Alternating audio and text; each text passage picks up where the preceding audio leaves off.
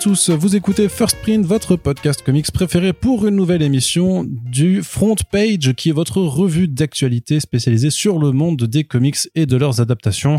Trois fois par mois, on revient sur ce qui a fait le sel du monde de la bande dessinée américaine et pas que. Et on parle aussi un petit peu de ce qui se passe du côté des écrans. Corentin est Oui. bien entendu avec moi. Salut Corentin. Salut, ça va? Ça va très bien. Il va falloir parler un petit peu plus fort par Salut, contre. ça va? Voilà, si tu veux que les gens t'entendent, parce que sinon ils ne t'entendront pas. Ce serait dommage. Et après ils diront Oh mince, j'ai pas entendu J'ai Corentin. pas entendu Corentin et son rire bizarre. Voilà, c'était trop nul. Et Ouais, j'ai, oui. j'ai dû augmenter le volume du podcast. Et après, j'ai cassé mes baffles à cause de ça. Les gens, ils écoutent sur les baffles, tu penses? Oui. Est-ce qu'on dit encore le mot baffle? Oui aussi. Je pense que les gens disent pas enceinte comme tout le monde. Non, les gens ils font ce qu'ils veulent et moi aussi. Et on va commencer sans plus tarder avec la partie comics pour une émission qui sera encore en petit format puisque on reste là, on est dans la moitié du mois d'août. On approche de la fin, mine de rien, quand même. ce qui se passe. On là. approche de On la fin. sur la troisième semaine d'août là. Oui, mais euh, c'est ça, c'est qu'on est l'émission qui couvre un peu les- le 10 au 20 août et ben c'est encore, il y avait une petite période d'accalmie, mais là on sent que ça reprend euh, à, à un moment on enregistre, hein, on sent que les activités reprennent au vu du nombre de mails que je reçois chaque jour. C'est donc bien que les gens sont partis, enfin sont revenus de leurs vacances. Mais Corentin, surtout Oui, alors qu'est-ce à la rentrée, un petit truc cool. Alors déjà juste une annonce qui est pas cool, c'est que Dave McKean finalement sera pas au festival euh, des livres haut à Lille. Ça, ça fait, c'est triste. Sniff. Ça, on est triste et, euh, et on est triste pour Astro City aussi qui les avait invités et on leur envoie beaucoup de courage. C'est une petite déception parce qu'on se faisait vraiment une joie en plus d'aller le rencontrer, mais donc on ne pourra pas. Peut-être euh, plus tard. Mais par contre, grand auteur, Brian Talbot qui sera de passage pour euh, le- la sortie du troisième tome en fait de la série Grandville chez aux éditions Delirium. Donc Brian Talbot qui sera de passage à Paris le 2 septembre. Donc si vous nous écoutez, si vous nous écoutez et que vous êtes en région parisienne, a priori ça devrait vous intéresser. Pourquoi Corentin? Qui c'est Brian Talbot? Euh, qui est Brian Talbot? Mais tu le sais, toi, Arnaud Non, moi je ne sais pas. c'est, pour Brian ça que je te pose la question. Brian Talbot, c'est un grand nom du dessin euh, et aussi de l'écriture britannique, qui est moins en vue que certains de ses compatriotes euh, presque contemporains comme John Wagner, Alan Grant, Dave Gibbons, Kevin O'Neill, enfin tous les mecs qui ont fait un petit peu les débuts de 2080, et Pat Mills évidemment. Mais il était là lui aussi. Il était là sur Judge Dredd, il était là sur Nemesis de Warlock, il était là sur Robusters, il a fait beaucoup de séries chez 2080 et il s'est alors il est même un petit peu antérieur à ça en fait qu'il a commencé en indé sur le dans le mouvement underground encore un petit peu avant. Il est surtout connu dans le présent pour euh, deux projets, on va dire, enfin un peu plus grand public que ce qu'il a fait euh, ici ou là, parce que c'est un mec qui va explorer des thèmes qu'on pourrait qualifier de romans graphiques et qui sont pas forcément liés à la fiction euh, fantastique, super-héros, etc. C'est pas du tout sa lui, euh, du tout. Euh, qui sont donc Luther Arkwright, qui est un peu l'un des grands projets de comics sur le multivers avant que ça devienne un truc cool et à la mode et compagnie. Je vais pas vous résumer l'intrigue de Luther Arkwright parce que c'est très compliqué. C'est une écriture qui est très dense, très dense, très touffue. Je me souviens qu'il y avait eu un projet d'adaptation qui avait été commandé, on en avait parlé dans ce podcast et j'avais dû dire un truc comme bon courage au mec qui va devoir écrire le, le script parce que c'est vraiment juste euh, très compliqué à, à aborder. Et Granville, euh, donc Granville effectivement, qui est beaucoup plus perméable.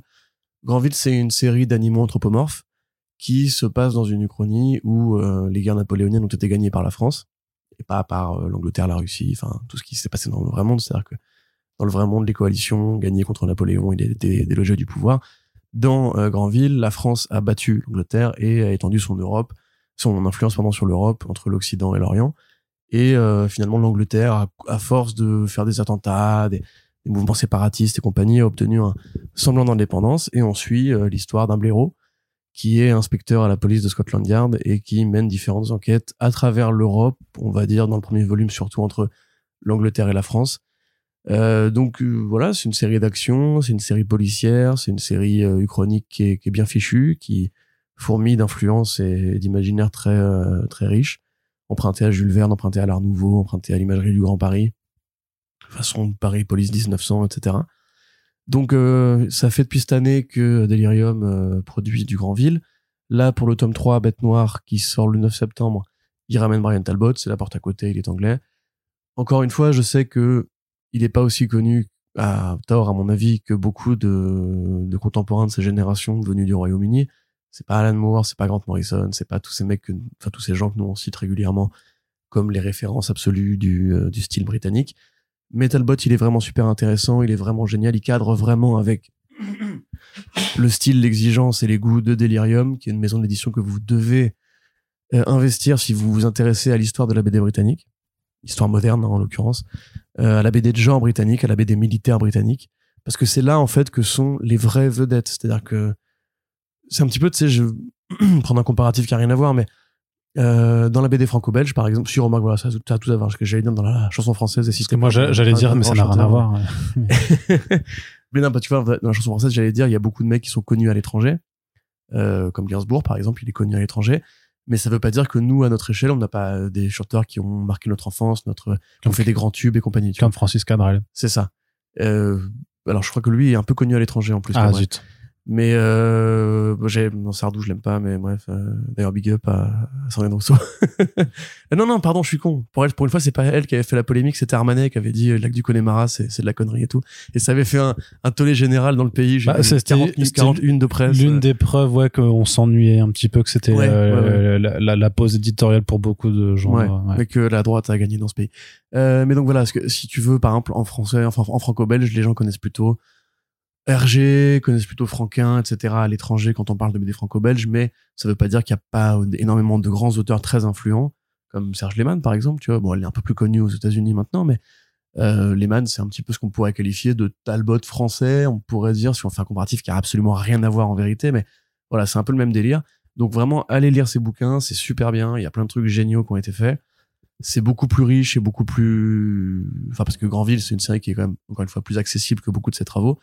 Donc n'hésitez pas, euh, ce sera euh, euh, merde, c'est rue Littré dans le. Ouais, c'est une, librairie dans le 6 arrondissement. Ouais, j'ai oublié le nom du coup, mais bref, c'est une librairie dans le 6 arrondissement. Vous avez l'article sur comicsblog.fr. N'hésitez pas, c'est à partir de 14h30 pour vous faire signer des bouquins et acheter des planches originales et rencontrer ce grand monsieur tant qu'il en est encore temps. Voilà, que l'on salue et que normalement on devra avoir le plaisir de pouvoir interviewer aussi. Donc on espère vous proposer rapidement aussi un podcast en sa compagnie autre actualité, Corentin.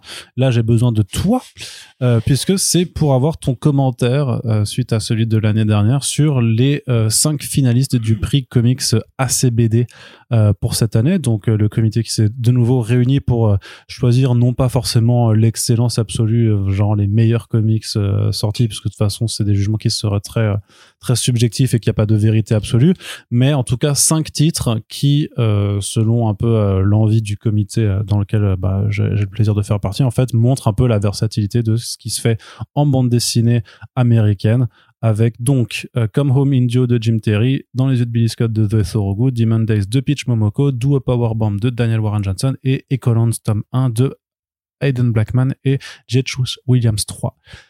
Tu es, que penses-tu de cette sélection très cher Corentin Bah, euh, n'étant pas, euh, enfin n'ayant pas les yeux rivés au calendrier de sortie de la VF, je sais plus, plus vraiment ce qui est, ce qui a été fait l'année dernière qui pourrait concurrencer ces projets. Bah c'est de cette année aussi en fait, c'est d'une année calendar à l'autre, donc c'est depuis euh, genre octobre 2022 à, à là, enfin non, je sais plus, j'ai plus les dates, mais en gros on s'arrête, on s'arrête à juillet quoi, en gros. Ok.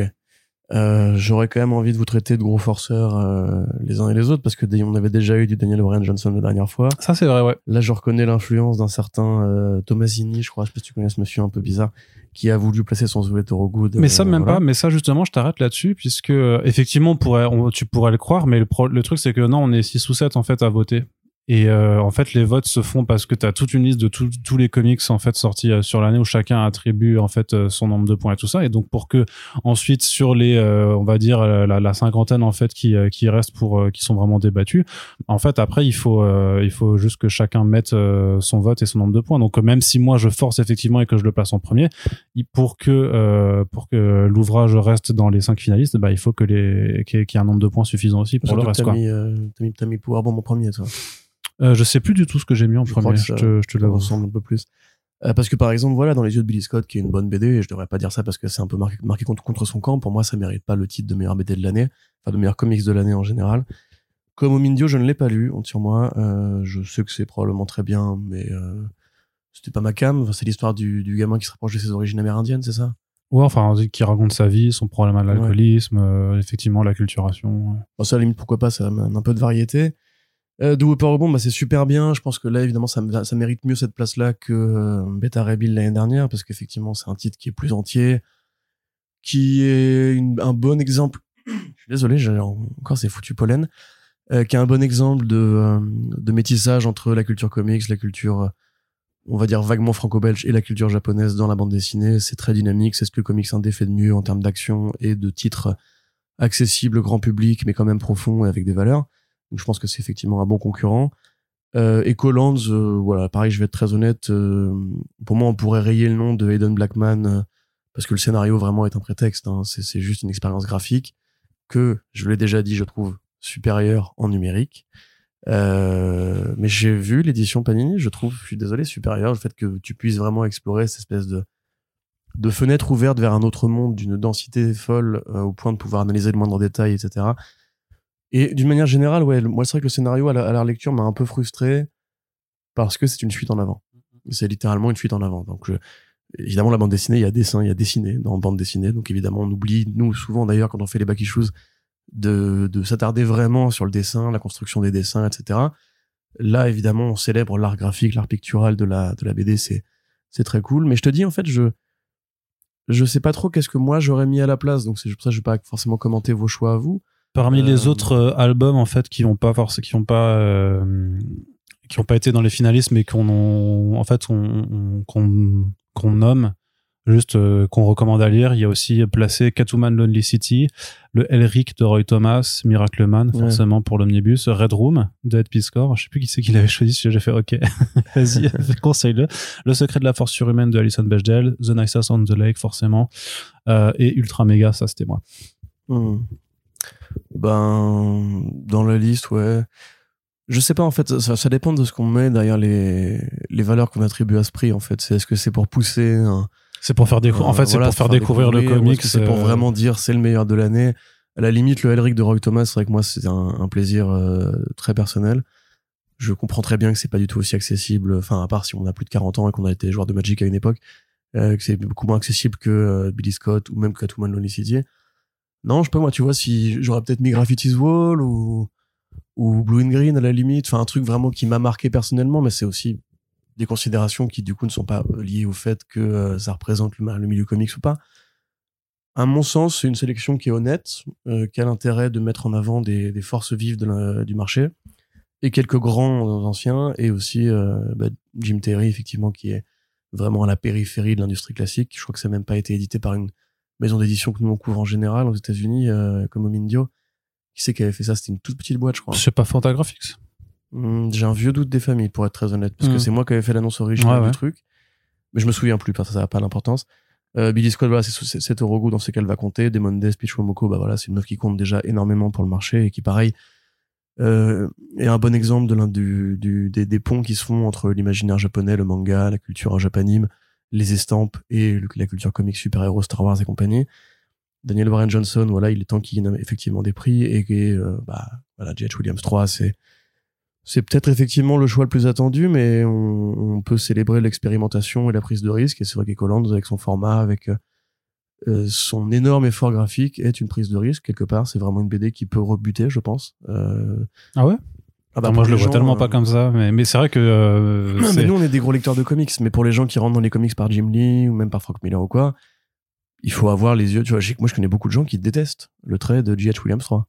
Beaucoup de gens qui me disent c'est trop chargé. ah ouais? Ok C'est cette espèce de peinture numérico réaliste qui fait photoréaliste parfois, qui casse ça. Et en plus, il a vraiment mis tous ses styles, tu vois. C'est qu'il y a une sorte d'enchevêtrement qui peut peut-être paraître trop chargé. Je te répète ce qu'on m'a déjà dit. Hein. Je, Mhm. pas forcément mon avis, moi, fait Promethea, donc ça reste euh, Dieu. Euh, mais du coup, ouais, non, non, je pense que c'est une bonne sélection. C'est pas les titres que moi j'aurais mis, mais ça dépend un petit peu encore une fois de ce qu'on de ce qu'on va décider de pousser comme euh, comme concept. Tu vois, moi, peut-être à la limite on pourrait regretter l'absence de super héros quelque part, parce que ça reste aussi les tenants du marché et, une porte d'entrée vers les comics, pas du super héros des Mendes. C'est ah bah non, Ah non, non. ça reste mainstream hein. Blue, Blue Flame aurait pu être un concurrent intéressant, je trouve, par exemple. Oui, oui, bah, euh, ben, de toute façon, Nicolas a, a- partagé en écrivant misère sur, sur la sélection et j'imagine, j'imagine. Bon, après, il est, effectivement- ouais, c'est vrai qu'il Après, est plus, mais Blue plus Flame, on en a- que nous à convaincre. Non, non, mais Blue Flame, on en a parlé en plus aussi. hein. C'était- Après, je te dis, c'est une question de vote et de points. Et après, tu fais forcément des déçus aussi en fonction de, de tes appétences et tout ça, quoi. Mais euh, Après, dans le tas, il n'y a pas un mauvais titre. Tu vois, c'est ce qu'il faut se dire aussi. Ça, par contre, je suis pas sûr que, Y a pas- y a- y a pas Nicolas te dirait la même euh, chose là-dessus. Allez, Je crois que Corentin. c'est Nicolas qui me parlait de ça par rapport à J.H. Williams 3 d'ailleurs. Lui il déteste hein, de, Ouais, de, ça, mé- ouais. de mémoire. Enfin, euh, on voudrait pas prendre la parole, donc euh, tu nous, tu nous corrigeras peut-être. Oh, bah, euh, il le fait très bien sur les réseaux tout seul. Ouais. hein. Allez, on continue, Corentin. Euh, du Tortue Ninja par Kevin Eastman arrive chez Vestron. Oui. Le scénario original, c'est donc euh, la Tortue Mania. Euh, Il y a pas mal de Tortues Ninja qui arrivent chez Vestron, en dehors en fait de la série ADW ou du Lastronianverse, ou des Tortues classiques, donc euh, la série originelle euh, chez, chez Mirage Studio. Euh, tu as euh, maintenant en fait euh, d'autres tortues. Donc on avait Winter's Edge, on avait Body Count, et donc on aura ce, ce fameux Et les récit. Archie aussi. Et les Archie, effectivement, qui doivent arriver l'année prochaine, on, en reparlera plus tard, mais, euh, mais là pour l'instant c'est donc le scénario originel du film en fait, tel que euh, conçu par Kevin Eastman. Bah en fait c'est, j'avoue j'ai fait quelques recherches, euh, j'ai pas réussi à savoir exactement de quoi il s'agissait. C'est pour ça d'ailleurs que j'aurais bien aimé en parler avec Monsieur Vestron. Euh, de ce qui est annoncé dans le, le, le- texte qui accompagne le- l'article qu'ils ont, ont mis en ligne sur leur site, c'est l'adaptation du script du film, donc une sorte de TMNT The Movie, euh, par Kevin Eastman. Alors soit c'est des storyboards, soit c'est une version vraiment BD qui aurait été publiée en noir et blanc en 90, avant ou après la sortie du premier film. Donc on se rappelle, premier film qui est grandement, euh, si pas littéralement adapté du script de, euh, enfin du premier numéro de Kevin Eastman et Peter Laird sur les tortues, donc qui présente les origines des personnages, leur premier combat contre le Shredder où euh, Leonardo plante euh, son katana dans le thorax du, du ninja violet et le balance par-dessus un toit et voilà. C'est exactement ce qu'il y a dans le film, sauf qu'on rajoute des gamins, on rajoute l'humour des années, enfin du cartoon des années 80, on rajoute les couleurs de, de masques, etc. Et en fait, euh, ce film-là, alors il est plutôt diversement apprécié, on va dire, ceux qu'on grandit avec, ont grandi avec et considèrent que c'est un, un truc euh, précieux de leur enfance. Ceux qui préféraient les versions comics, je pense à, on avait fait un débat sur ce film-là d'ailleurs quand j'avais été invité dans le podcast de, de Roméo et de Manu Tell from the Sewer. Écoutez-le si vous aimez les tortues, il couvre assez régulièrement ce qui se fait en comics euh, chez IDW. Euh, je sais que moi j'avais défendu un peu les couleurs du film parce que pour moi c'est un bon film pour enfants, mais c'est vrai qu'effectivement c'est très différent de ce que Eastman et Laird avait créé au début c'est un film qui arrive très tôt en plus dans la mythologie et qui va un peu je pense définir ce côté très grand public et cette espèce de vision un peu fausse que les tortues sont un truc pour enfants alors que pas forcément. Donc euh, voilà, je pense peut-être que Eastman a essayé de se réapproprier le script pour en faire une version plus à lui. Très honnêtement, je ne sais pas. Parce qu'ils ils expliquent qu'il y a une version de noir et blanc et une version couleur chez Vestron pour ce projet-là. Donc, ouais, si tu me dis ça, ça veut dire qu'il y a des planches. S'il y a des planches, je ne les connais pas, malheureusement. Si c'est Eastman qui les fait, moi j'aime beaucoup son coup de crayon, donc je serais ravi de les, les lire. Euh, si c'est effectivement un peu comme ce qu'avait fait euh, ah, euh, James Hobart avec le film The Crow, où il avait ensuite adapté sa version du script en BD pour pas que ça se perde, pourquoi pas, ce serait intéressant à voir. Mais j'ai pas plus de détails que ça à te proposer. Ce qu'on peut noter, c'est qu'effectivement, Vestron, bah, qui reste donc une boîte qui fait que du comics à licence, et particulièrement années 80-90, Pas que, pas que. Bah, 95% de comics à licence, 99% de comics à licence. T'as quand même le XXX Zombies de, enfin XXX Zombies de Rick Remender et t'as quelques petites. euh, 99% de comics à Ah, licence. t'es un enfoiré. Mais non, mais c'est pas, c'est pas une honte. Euh, Godzilla, Alien, les Power Rangers, Bah, Alien, ils peuvent plus. Transformers, euh, G.I. Joe, enfin, voilà. Ils pourront plus Alien, de toute façon. C'est pas grave, hein. C'est, moi, je, voilà, y a pas de souci. J'ai, encore une fois, j'ai acheté, je me suis régalé devant le Transformers vs. G.I. Joe 2, Tom, Tom Scully, Scully. et je pense que c'est supérieur à tout ce que pourrait faire Kevin Eastman, euh, Kevin- Robert Kirkman ensuite. Voilà. Euh, parce qu'on peut aussi un peu, euh, s'amuser, hein, en, tout en prenant pas les gens pour des cons. Donc, contrairement à son truc Void Rivals qui est pas bien. Euh, Oh, t'es vache. oh, je, franchement, je- mais Kirkman, il est sur une mauvaise pente, là. Donc, on fera ce débat un jour. Donc, euh, en tout cas, Vestron, on continue à faire, parce qu'ils aiment les comics à licence, à défaut d'en faire exclusivement, euh, les comics Tortue Ninja dont iComics ne veut pas, les à côté, en fait, qui sont plutôt les trucs pour les collectionneurs, j'ai l'impression.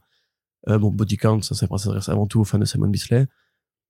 Bon, Winter's Edge, je vais pas mentir, c'est vraiment une lecture très compliquée à mon sens.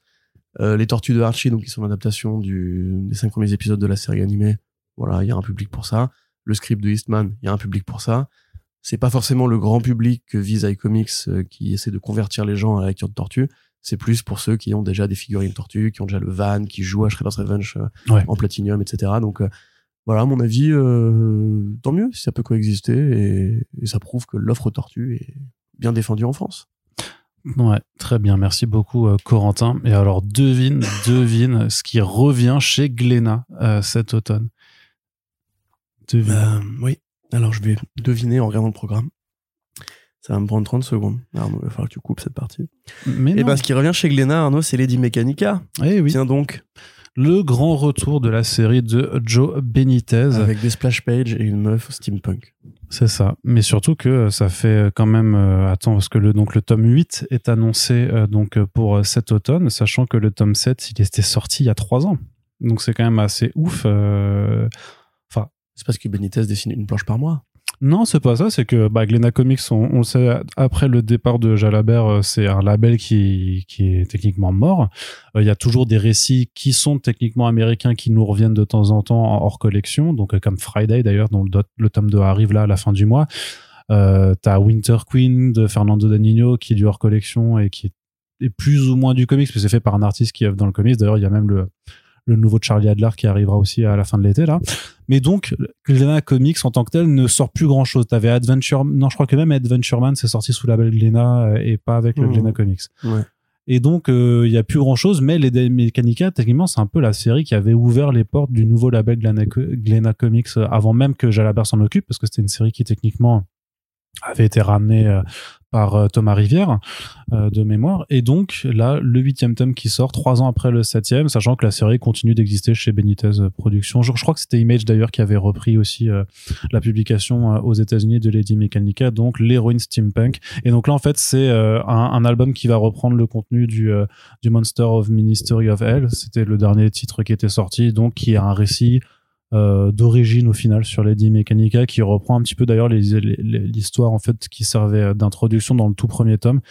Et euh, bah, ah, c'est ce que c'est ce que moi je vous dis mais parce que je je l'ai pas lu en VO mais qui va en fait étendre en fait la période temporelle sur les débuts de cette héroïne dont les membres ont été remplacés par par des du mecha quoi et euh, donc c'est du 112 pages pour 14,95€, qui est toujours appréciable euh, pour du comics, puisqu'en général c'est toujours euh, ça, a augmenté, mais là ils, ils font un effort sur le prix en tout cas, et j'imagine que euh, ça fera plaisir aux personnes qui avaient les 7 euh, tomes dans leur collection.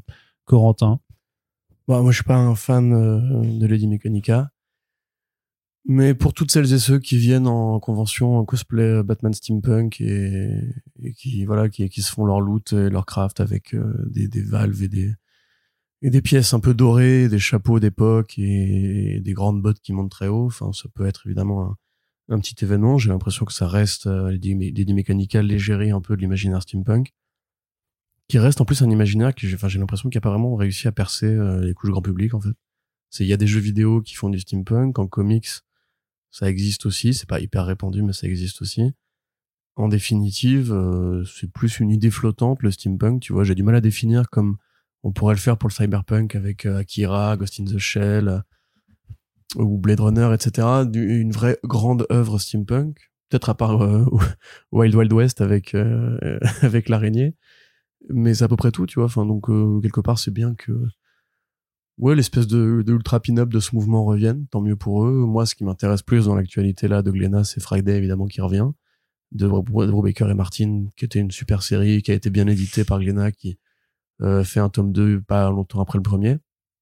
Parce que c'était quoi? C'était janvier le premier, et, Ouais. et là, c'est tout de suite le, le tome 2. Euh, ce qui nous rappelle qu'on est, pareil, encore une fois, très bien servi pour les Brubakeries en France puisque euh, de l'autre côté Delcourt mitraille assez régulièrement avec ce qu'ils font euh, en Indé aussi.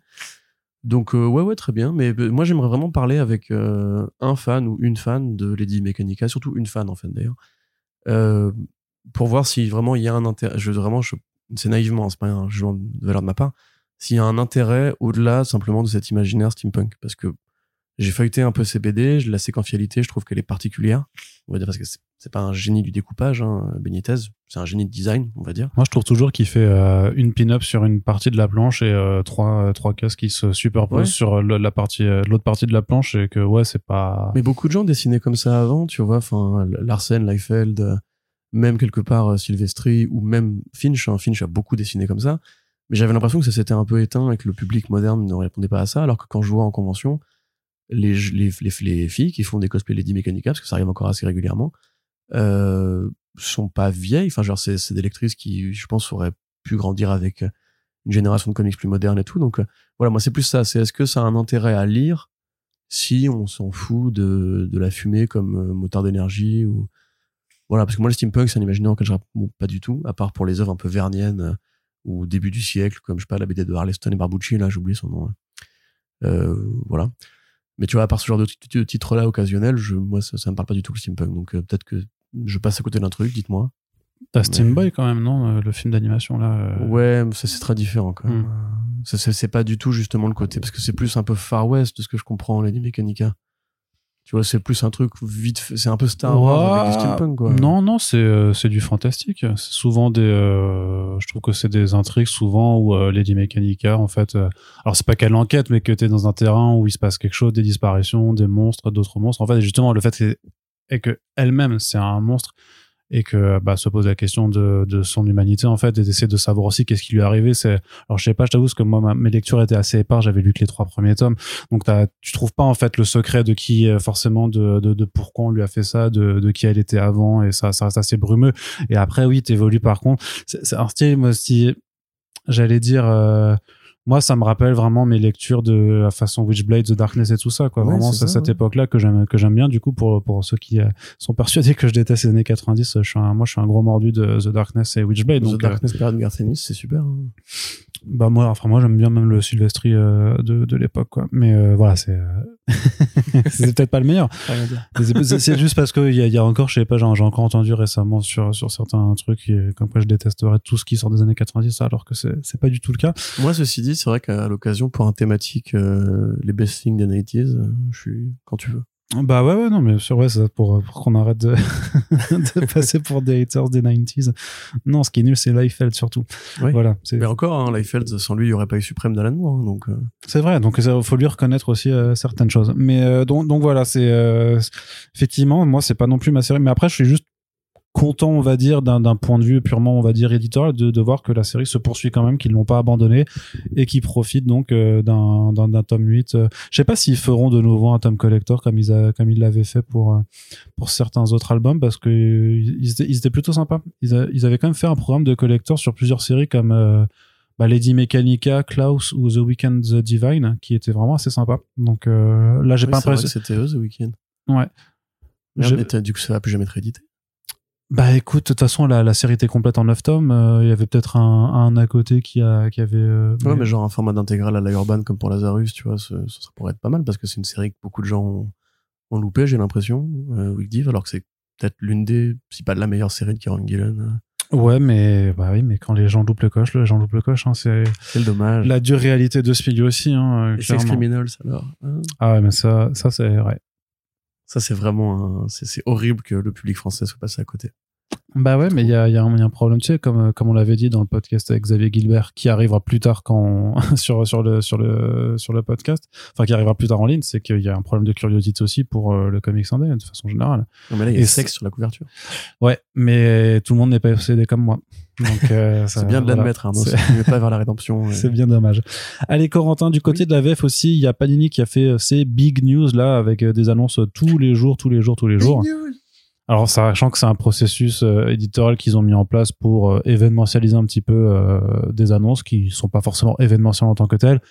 Et que souvent, en fait, ce qui est, ce qui est bizarre, c'est que tu vois dans les réactions euh, sur, sur leurs réseaux sociaux, c'est que bah, quand c'est des, euh, des tomes normaux, euh, ils disent bah on s'en branle, c'est pas big news. Et puis quand c'est les vrais big news, en fait, c'est juste que c'est des gros omnibus. Et après, les gens disent bah on, on veut pas d'omnibus, c'est trop.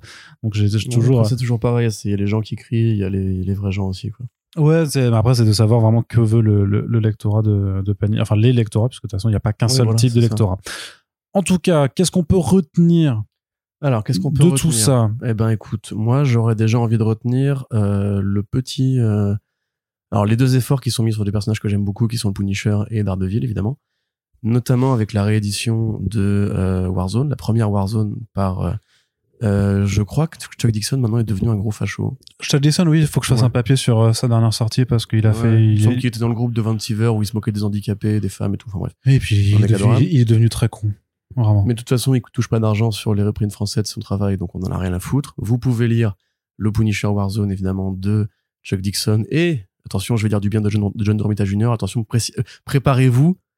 C'était la bonne période de Romita Jr. C'était la période Man With Fear. En plus, ancré par Claude Johnson. Euh, voilà, enfin, un petit bonheur euh, qui, qui, qui s'apprécie, j'ai envie de dire. Euh, qui est vraiment une super série si vous aimez le Punisher urbain qui va défourailler. Enfin, j'avais fait une, comparaison dans l'article, j'avais dit c'est un peu Rambo au pays de Martin Scorsese parce que c'est vraiment ça en fait, c'est Big Pun qui va débarquer au milieu des mafieux italiens qui se font des petites guerres de gang qui va tout défourailler, c'est super beau, c'est super étouffant et il y a un peu justement parce qu'on se rappelle que Dixon, voilà, c'est aussi euh, quelque part un peu Nightfall, cette période-là de Batman et compagnie. Il y a un peu ce côté vraiment urbanisme déliquescent, où il y a des, du crime à chaque coin de rue. C'est une super lecture, vraiment. Moi, je me suis vraiment régalé. Il réédite aussi le Greg Rucka de sur le Punisher de Greg Rucka. Là, je sais qu'il y a des Quasi muet. de gens, euh, voilà. Mais vachement de gens bien, hein. euh, aiment beaucoup ce volume-là. Moi, j'ai du mal et je trouve que Keketo était pas du tout encore à ce meilleur niveau à l'époque. Mais bon, hein, voilà, chacun son truc. Euh, et une intégrale euh, pour une année, je crois. À côté de ça, Daredevil, on a quand même pas mal de tomes. On a, bon, déjà, on a, on a la fin du run de Zdarsky qui arrive. On a la réédition en deluxe du Zdarsky qui, qui, qui démarre. Ça bientôt. qui apparemment fait, euh, pose beaucoup de problèmes aux gens qui ont pris les, la, Bah, la, la- la parution en 100% Bah, ça, et, qui, peux et qui se sentent lésés du Bah, coup. euh, C'est assez normal. C'est que en- dans deux big news à deux jours d'intervalle, ils t'annoncent la fin son, la série en 100% et la réédition de luxe dans la foulée. Moi, j'aurais pu passer un petit peu de temps pour que les gens digèrent la pilule parce qu'évidemment, ils ont besoin du 100% qui va après servir de palier pour le deluxe. Tout le monde comprend un petit peu la règle et compagnie, mais là, c'est vraiment, euh, hmm. tu vois, c'est comme si genre on, on t'annonce, je sais pas moi, une nouvelle, une nouvelle console de jeu et en deux jours après on te dit, eh mais la version, euh, il y a la version euh, premium qui arrive euh, un mois après. deux mois après. ouais. Voilà, t'as envie de bah, du coup, je vais pas acheter. Enfin bref, c'est un peu débile. Non, dans le même ordre c'est comme si euh, bah, iComics avait annoncé ses intégrales de Tortue Ninja alors qu'ils avaient publié que les cinq premiers Ouais, tomes, voilà. tu vois. C'est bah, exactement ça en fait. Mhm. Mais donc du coup, on a quand même euh, ce, ce Daredevil là qui va se terminer. La suite du Deluxe de euh, Brubaker, qui a commencé avec Le Diable dans le bloc D. Euh, merveilleuse histoire, l'une de mes préférées de Daredevil, où il va en cabane avec euh, Kingpin, euh, Punisher encore une fois, et avec euh, un, un Bullseye qui est vraiment Hannibal lectorisé à fond. Enfin, c'est ah, c'était tellement bien cette période-là.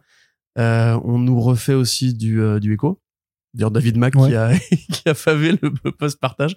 Euh, Mac qui est partout en ce moment sur les couvertures, var- euh, couvertures variantes d'ailleurs, mais peu importe. Et Mac d'ailleurs qui, est- qui a, qui a ré, euh, réaffirmé sur les réseaux et qui me l'avait dit en fait déjà l'année dernière à la New York Comic Con qu'il planche bien sur une suite à cover.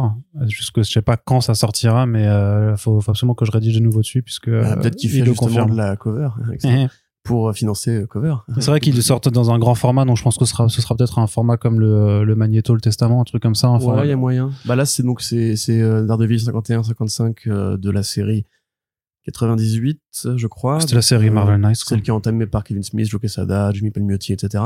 Et c'est David Mack, scénario dessin, qui est donc le créateur de Echo et qui bah, livre ses origines, euh, le récit de son- sa jeunesse, comment elle a été élevée par Kingpin, comment son père a été tué, etc.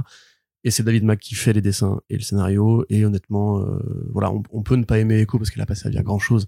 En vérité, on peut, on peut se le dire, dans la postérité de David Mack, mais euh, ça reste un des très grands.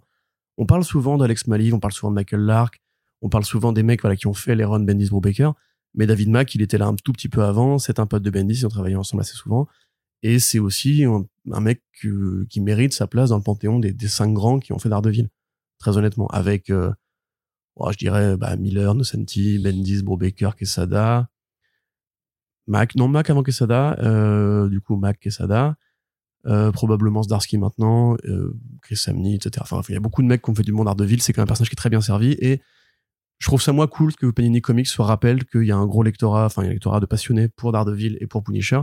C'est rigolo d'ailleurs de se dire à quel point il y a des enjeux autour de ces, parce que là, ils ont, ils ont, vraiment eu droit à des séquences de big news juste pour les deux, individuellement. Bah, il y a des anniversaires, il y a les 50 ans du Punisher, c'était ça leur argument? Ouais. Et pour Daredevil, je- Pour Daredevil, non, c'est juste que ça. voilà, c'est le, personnage est populaire, Ça. s'il n'a pas le, le niveau de puissance de Thanos, quoi. Donc euh, Mhm. voilà. Après, euh, on a eu donc des annonces Star Wars, on a eu des annonces euh, la Fox avec euh, la nouvelle série, euh, Planète des singes, première ouais. série Planète des singes de Marvel par euh, ton pote de Bitterroot qui s'appelle Chuck Brown, euh, l'autre David, F. Walker. David F. Walker, voilà, et Dave Wachter.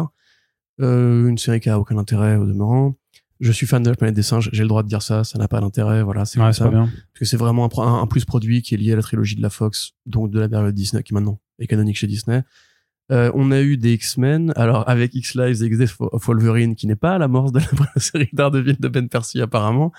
Euh, que Wolverine d'ailleurs, ce euh, que tu viens de dire Daredevil, mais Wolverine. Pardon, Wolverine, ouais, le mec qui pense que Daredevil. Euh, qui raconte un petit c'est une sorte de de medley qui renvoie à, à Cross of euh, Swords euh, pardon à House of X et Powers of X Powers of Ten où on va on va suivre un petit peu la vie de Wolverine à travers différentes époques il est envoyé dans le passé pour sauver Charles Xavier face à Omega Red qui se balade dans le temps et Inferno la fin du travail de Jonathan Hickman réédité en deluxe après avoir été édité en 100% il y a eu beaucoup d'annonces comme ça hein, de réédition de, en deluxe. Et donc, aussi, vas-y euh, Nemesis Reloaded des The Ambassadors de Mark Millar, qui arrive Ouais. l'année prochaine. Oui, qui sont pour moi en l'occurrence deux bonnes séries Millard. Ouais. Euh, Peut-être un peu inégal pour euh, Ambassadors à cause du dessin qui change régulièrement ses mécaniques, hein. mais on sent qu'il s'est un peu donné les moyens de faire un truc propre. Et Nemesis qui est un bon défouloir par Jiménez qui s'amuse qui s'amuse beaucoup à dessiner des têtes tranchées. On n'a pas encore rédigé dessus, mais ils ont annoncé aussi la série euh, 8 Billion Genies de Charles Soule. Ouais, qui est une, qui est une bonne lecture d'ailleurs, c'est aussi euh, bien foutraque, bien débile. Euh, c'est l'histoire de plein de gens, enfin de tous les habitants de la Terre qui reçoivent un petit génie tout mignon qui se pose sur leur épaule et qui leur dit Eh, t'as le droit de me faire un vœu. Ça. Et du coup, les enfants ont le droit de faire un vœu, les vieux ont le droit de faire un vœu, les fascistes ont le droit de faire un vœu, les hippies ont le droit de faire un vœu, tout le monde a le droit de faire un vœu. Et donc, tous ces vœux qui ont lieu en même temps Ça font fout que la Terre euh, Ouais. part très vite en couille. Et- Euh, deux omnibus, attends, deux omnibus que j'y tiens.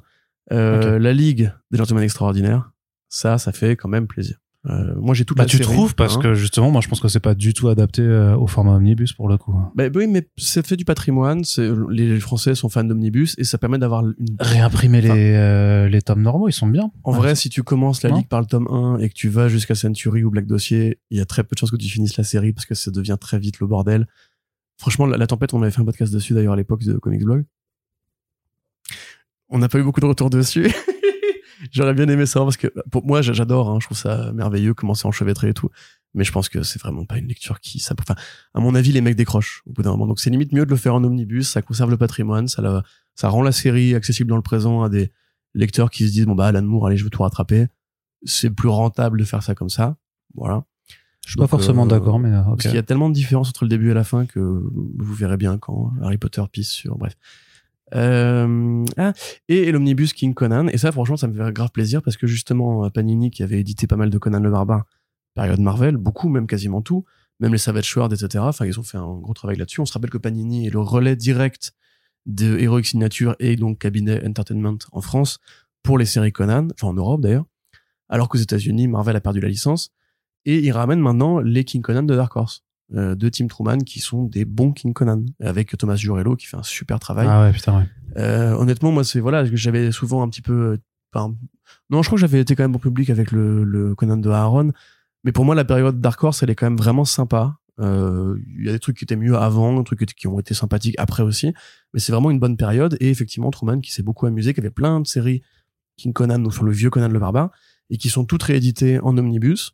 Moi, honnêtement, j'avoue que étant fan de ce travail-là, et n'ayant pas envie forcément d'acheter chaque tra- trade 20 dollars sur, euh, sur Amazon, euh, je pense que je pourrais me laisser tenter, tu vois, parce que Voyez-vous cela, Corentin qui se laisse tenter par un, un omnibus? bah, tu sais qu'on n'est pas d'accord là-dessus, mais pour moi, Conan, c'est un truc qui est vachement sympa. En non, c'est plus le, le, le fait que tu, euh, que tu te laisses tenter par un omnibus. Bah écoute, par maintenant j'ai des grosses étagères. Voilà, j'ai fait les travaux chez la moi. regarder, Ça y est, j'ai j'ai fait les travaux chez moi. Je peux soutenir 200 kilos de poids en bouquin euh, sur un mur. Donc euh, voilà, ça fait plaisir. Donc c'est le moment de, s'y mettre. Et donc tu voulais dire avant que je t'interrompe grossièrement. Non, mais juste ça, qu'il continue quand même à faire beaucoup d'omnibus, hein, parce qu'il y en a quatre autres quand même qui ont été. Alors c'est vraiment euh, annoncé, parce qu'il y en a deux par mois ou un par mois. Ils sont en train peut-être de réduire un peu la volée en 2024, parce que ça reste des formats qui sont très gros, mais aussi très chers. Donc forcément, qui. euh, Après, ce sera toujours la question, d'à mon avis, les gens qui sont prêts à mettre dans des omnibus, de toute façon, c'était pas forcément des gens qui étaient prêts à aller acheter de l'indé. Enfin, ce sera toujours une question de est-ce que ça fait vraiment euh, du, du mal en fait aux autres comics qui sortent. Ça, c'est vraiment une question à laquelle j'aimerais bien avoir réponse et dont je suis pas persuadé euh, parce que pour beaucoup de formats, c'est souvent des trucs de toute façon qu'en fait c'est pour des vrais, enfin c'est pour des collectionneurs ou des ou des gens qui sont déjà ultra à- vraiment très très impliqués dans dans le truc. Mais en tout cas, ce qu'ils ont annoncé aussi, c'est euh, du Dazzler aussi. euh. ouais l'intégral de Dazzler. Bah ça, Bah ça c'est cool quand même. Parce que c'est les Marvel classiques. Tu sais, justement, tu parlais du Mhm. côté euh, adressé aux collectionneurs. Quand on était gamin, on a tous été dans les rayons Carrefour pour trouver ces espèces de, de tomes euh, qui ont une sale tronche avec les pages euh, en format vernis, etc.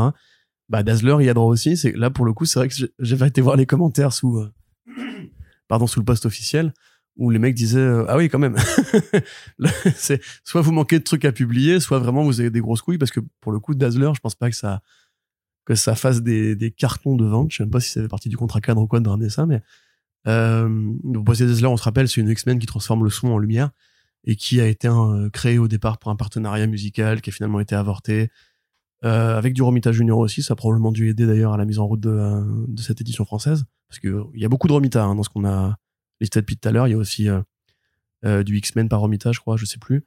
Mais donc du coup voilà, pareil, Dazzler qui se ramène, ils font l'origine de Black Widow en intégrale aussi avec toutes les aventures au début de Black Widow quand elle était encore méchante et tout.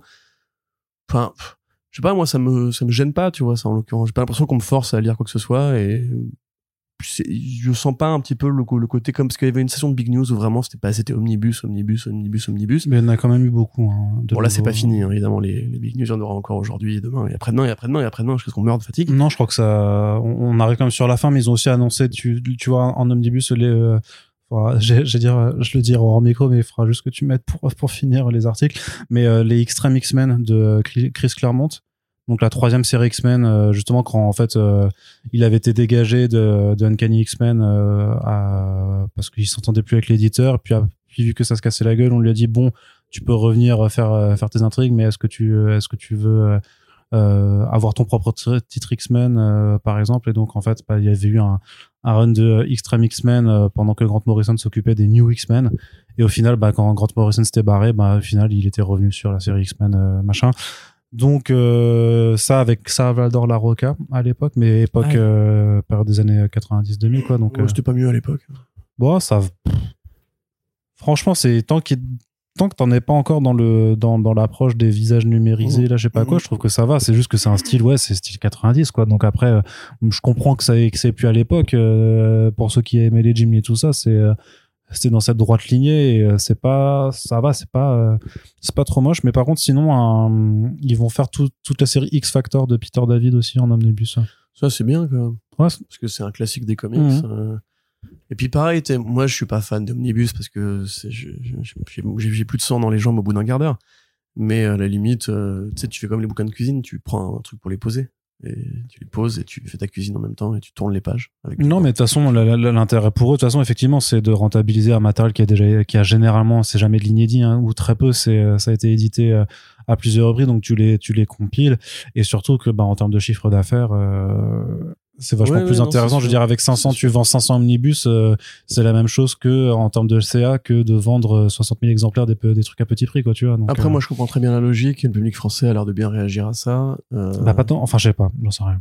bah, s'ils insistent à ce point-là, c'est qu'ils trouvent, ils trouvent leur Bah, en compte. tout cas, ils trouvent leur compte, c'est sûr, ouais. Depuis des années, si ça marchait pas, ça fait un bail qu'ils auraient arrêté parce que, parce que voilà, moi, c'est vrai que, moi, c'est plus le, la, la relure, enfin, le relure. Pas la relure, comment ça s'appelle le, le truc qui tient les pages, en fait. C'est l'espèce de surface euh, qui tient les pages en plus de la, du dos. Mhm. Où là, je me pose des questions des fois de est-ce que c'est vraiment un truc qui va durer dans le temps et tout, tu vois. Non, ça, en général, ça, bah, la réponse est non, parce que, en, en gros, quand tu l'as vu une fois, après, j'imagine qu'il faut que, vaut mieux que ça reste dans ta bibliothèque, il faut pas trop non plus euh, le manipuler. Ouais. Bah Surtout voilà. que c'est fabriqué dans des, dans des pays très, pour le coup, on sait, hein, ils sont imprimés euh, en Inde ou des trucs comme ça, donc, euh, il faut voir le, le- la qualité des matériaux, mais je suis pas sûr que ce soit non plus assez, vraiment non, c'est sûr. quoi. Mais après, tu vois, moi, personnellement, j'en achète pas. J'ai peut-être acheté mon premier omnibus avec le King Conan. Parce que, encore une fois, ça me coûtera moins cher que d'acheter les Deluxe euh, individuellement ou les éditions VO. Mais euh, c'est toujours pareil, c'est... Enfin, ce que je vais dire est affreusement capitaliste et je m'en excuse parce que c'est pas, pas du tout ma, ma philosophie, mais personne n'est obligé d'acheter, en fait. Tu vois, effectivement, euh, ça bousille, entre guillemets, une partie du marché de faire un truc pareil qui va bouffer du budget à quelqu'un, etc. Mais dans le même temps, effectivement, si le lectorat réagit à ça, et il n'y a pas que des défauts à ce format, euh, parce que tu peux avoir un gros truc très complet en une prise, et le rapport prix-page en termes de rentabilité, il est effectivement pas inintéressant. Donc après, bah, c'est des choix personnels de consommation.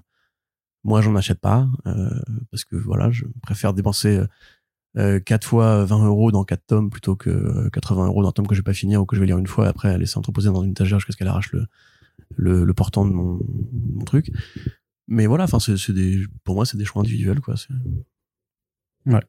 Et dans les derniers omnibus qu'ils ont annoncés, ils, ont ils font aussi du nouveau du, euh, du patrimoine avec le Marvel Horror Lives Again. Donc c'est un second volume après, tu sais, le Marvel Horror qu'on a vu euh, Ouais, l'année dernière. Et par contre, alors ils ont fait un House of M avec euh, donc la mini-série principale qui a déjà été éditée en, en 1000 exemplaires. Dans tous les formats. Ouais, dans tous les formats, sauf que là, ils rajoutent euh, 45 numéros en, euh, Voilà. de mini-série tie Tous les tie-in, l'avant, l'après, euh, le pendant. Celui-là, je le trouve vraiment. Enfin, celui-là, je dirais n'y allez pas. Parce que, enfin, House of M se suffit à elle-même, quoi. Je suis pas sûr oui, que c'est, il beaucoup d'événements. hein. De toute façon, en général, 80% de tie-in sont, sont rincés. À part Crisis, peut-être qui doit être le seul exemple de ça. Où, où ça a bien fonctionné, mais oui, oui, non, non. Un, omni- un omnibus petit format de 400 pages qui reprend le Spider-Man de Todd McFarlane. Donc, les euh, 15 Ça, numéros. C'est euh, pareil, ils l'ont fait dans tous les sens du terme. Mais il l'avait déjà fait en deux Marvel Icons. Donc là, en fait, il compile le Ouais. 2. Mais ils le font en classique maintenant, justement. C'est- Il y a aussi les intégrales qui vont euh, d'année en année. Ils, ont, ils sont arrivés à la période McFarlane. Déjà, là? Je crois. Après, c'est Amazing Spider-Man. J'avais fait une news là-dessus. Pour Amazing Spider-Man, oui. Pas quand c'était David Michelini et McFarlane. Mais Ouais. là, c'est vraiment le Spider-Man de 1990, tu sais, qui a duré que euh, 14 numéros sous McFarlane avant que lui se casse euh, faire Image Mais Comics. ça, je crois qu'ils l'avaient fait. Tu sais, c'était le, le format qui faisait un peu Urban Comics, euh, l'espèce où ils avaient fait aussi le Annosanti d'Ardeville. euh, Ça, c'est le Marvel, euh, Marvel Icon, c'est ce que je viens de dire. ouais. Voilà. Donc ça, ils l'avaient fait aussi, je l'avais eu. Mhm. Euh, mais c'est pareil, enfin, ils ont dû le faire dans tellement de versions, le Spider-Man de McFarlane, quoi. C'est... Parce que là, ils le refont, parce que mini omnibus, ça veut rien dire. Mhm. Ça veut dire quoi, un mini omnibus Non, c'est moi qui le dis parce qu'il fait que 400 pages et quelques. Ok, d'accord. Mais c'est juste que c'est une intégrale avec les, euh, les 15 numéros qu'il a fait dedans, quoi. Ouais, bah, je pense que vous l'avez déjà. hein. Mhm. A priori. Et aussi un omnibus pour les Secret Warriors de Jonathan Hickman. Donc, euh, c'est tout début sur l'univers Marvel. Ouais, je sais pas ce que ça vaut. Je, je vais pas me Ah, t'as pas lu celui-là? Non, non, mais, mais Hickman, moi, c'est une des. Enfin, j'ai apprécié récemment son style, mais il y a beaucoup de trucs de lui que je n'aime Ah ouais. pas du tout. Ok, très bien.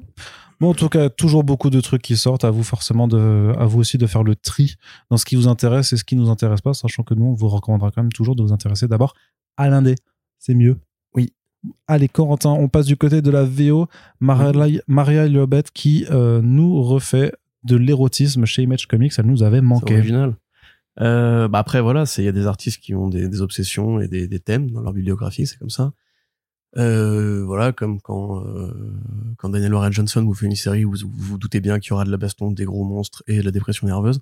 Et ben quand Maria Yobet euh, ou Maria Lovet, comme on pourrait dire en français, euh, vous fait une BD, vous vous doutez qu'il y aura des gens qui vont faire l'amour et que généralement ce sera un peu euh, perversion, manipulation, thème noir, etc. C'est toujours un peu de l'horreur et du cul dans ses, dans ses œuvres. Donc nous, on l'avait découverte avec Faithless, en compagnie de Brian Lazzarello, où avec euh, le recul et après avoir bouffé pas mal d'interviews et de, euh, de genèse un peu éditoriale, c'est vraiment autant son titre à elle que celui d'Azzarello. C'est pas juste une commande où elle a illustré les planches, enfin le scénario pardon de euh, Brian. Euh, et c'est aussi un truc qui a été commandé par l'éditrice chez Boom Studios qui savait très bien comment manœuvrer Azzarello pour qu'il fasse une BD un peu faussement young adult avec une jeune artiste qui découvre euh, son corps et l'art et le, le démon, etc. Donc ensuite, elle avait fait, c'était quoi C'était Luna, je crois, le truc avec les hippies. Ouais. Euh, donc pareil, euh, une secte de hippies qui part en snard et euh, où ça baise, mais où il y a le démon, etc. Enfin, bref. Et donc là, bah, c'est toujours un peu la même chose, c'est-à-dire qu'elle, elle, a- elle se sert de- du sexe, enfin du sexe en, en fiction, pour appréhender euh, sa vision de l'histoire, sa vision de l'ésotérisme sa vision aussi du quotidien. Là, il se trouve qu'on est dans une période de, de, de techno-anxiété, on va dire, où on a tous l'impression que les IA, enfin, probablement que les, les, les, les bouchers et les jardiniers, etc., beaucoup moins, mais les gens qui font des métiers qui pourraient être grand remplacés par les IA s'inquiètent en ce moment, avec raison à mon sens. Euh, donc là, voilà, elle, ça, ça la préoccupe, et donc elle a décidé de faire une, une sorte de techno-thriller. Et comme elle fait toujours de l'érotisme, ce sera un techno-thriller érotique. Comme les, les thrillers érotiques, mais un techno, tu vois, donc ça ça n'a rien à voir avec avant. Tant que c'est érotique, moi, ça me va. Donc c'est sur un campus euh, universitaire, un peu façon Ivy League, donc les grandes facs américaines, où une nouvelle application fait fureur auprès des gosses. Et cette application leur propose, alors elle s'appelle Crave, leur propose de d'assouvir euh, leurs envies. Crave, ça veut dire euh, j'ai très envie de. Donc alors on sait pas exactement comment ça va se manifester, mais grosso modo, euh, vous dites j'ai très envie d'une touze avec euh, avec euh, 40 nanas euh, de tel âge, de tel sexe, de telle couleur de peau, etc. Et l'application vous fait en sorte, probablement, j'imagine, de vous mettre en relation avec des gens qui ont le même craving que vous. Donc voilà. Ça commence comme ça. Et puis petit à petit, on s'aperçoit que l'application, euh, un petit peu comme dans Gigant de, euh, du mec qui a fait Gantz, voilà, euh, va accomplir des espèces de demandes de plus en plus ridicules, de plus en plus hautes et de plus en plus dangereuses, au point qu'elle menace un petit peu la vie de plusieurs personnes. Voilà, et que ça cause de la panique et du chaos et du désordre sur le campus. Et en parallèle, le personnage principal, lui, qui est un, un étudiant modèle euh, très performant, très doué, etc., mais qui est très timide, avec sa bande de potes un peu geek, commence un jeu sexuel à travers l'application Crave avec une autre étudiante qui est beaucoup plus, enfin, qui est un peu la reine du, la reine du campus. Voilà, et donc ça va être un truc un peu sadomaso apparemment si on en prend les, les premières planches, les premières couvertures. Donc c'est dans le, le, trait- euh, traditionnel de Maria Yobet qui fait à la fois très young adult, que c'est des personnages très expressifs, qui rougissent, euh, qui sont un peu filiformes, c'est pas du tout du cul comme on pourrait l'imaginer euh, dans les BD dessinés par des mecs, par exemple, tu vois, c'est pas du tout aussi euh, que ça, avec cette atmosphère pesante, ce, ce, penchant vers l'horreur que euh, Image Comics, euh, non, Boom Image Comics, ouais, ok. Image Comics décrit comme la rencontre de Basic Instinct et de de Black Mirror. Bon, Black Mirror, Black Mirror, c'est la réalité, donc ça sert à rien de citer Black Mirror constamment. Basic Instinct, pourquoi pas, parce que c'est un peu la, la bible d'être des euh, thrillers érotiques pour beaucoup de gens. Moi, j'avoue, j'aime bien ce qu'elle fait, cette nana. C'est, quand elle est toute seule, c'est rarement très bien écrit, mais il y a effectivement cette façon de construire des atmosphères, de construire des ambiances qui sont lourdes, qui sont menaçantes, qui sont dérangeantes.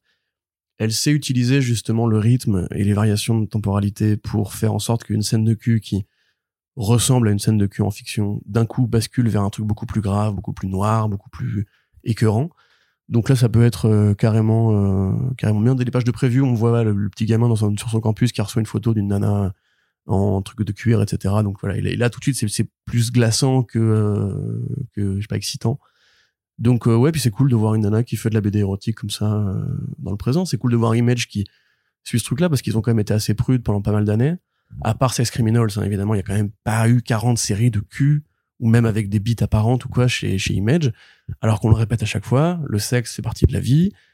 C'est le moteur de plein d'histoires très intéressantes. C'est un élément du vivant et du, du rapport entre les gens qui existent. Euh, le puritanisme, la judéo-chrétienté, les trous du cul, les talibans, les ou nos talibans à nous d'ailleurs, euh, ceux qui regardent ces news, ont décidé qu'il fallait pas que ça existe le cul parce que ça réservé au mariage et à la procréation, etc. Mais en vérité, il y a plein de façons amusantes d'en faire.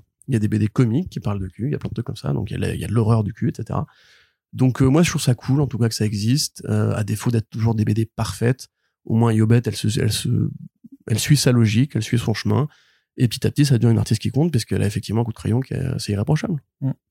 Toi, Arnaud, grand fan de cul, Rien, bon, rien de plus à qui- qui dire. a- qui follow le cul sur Twitter. Eh bien, j'irai lire, la page Facebook du cul.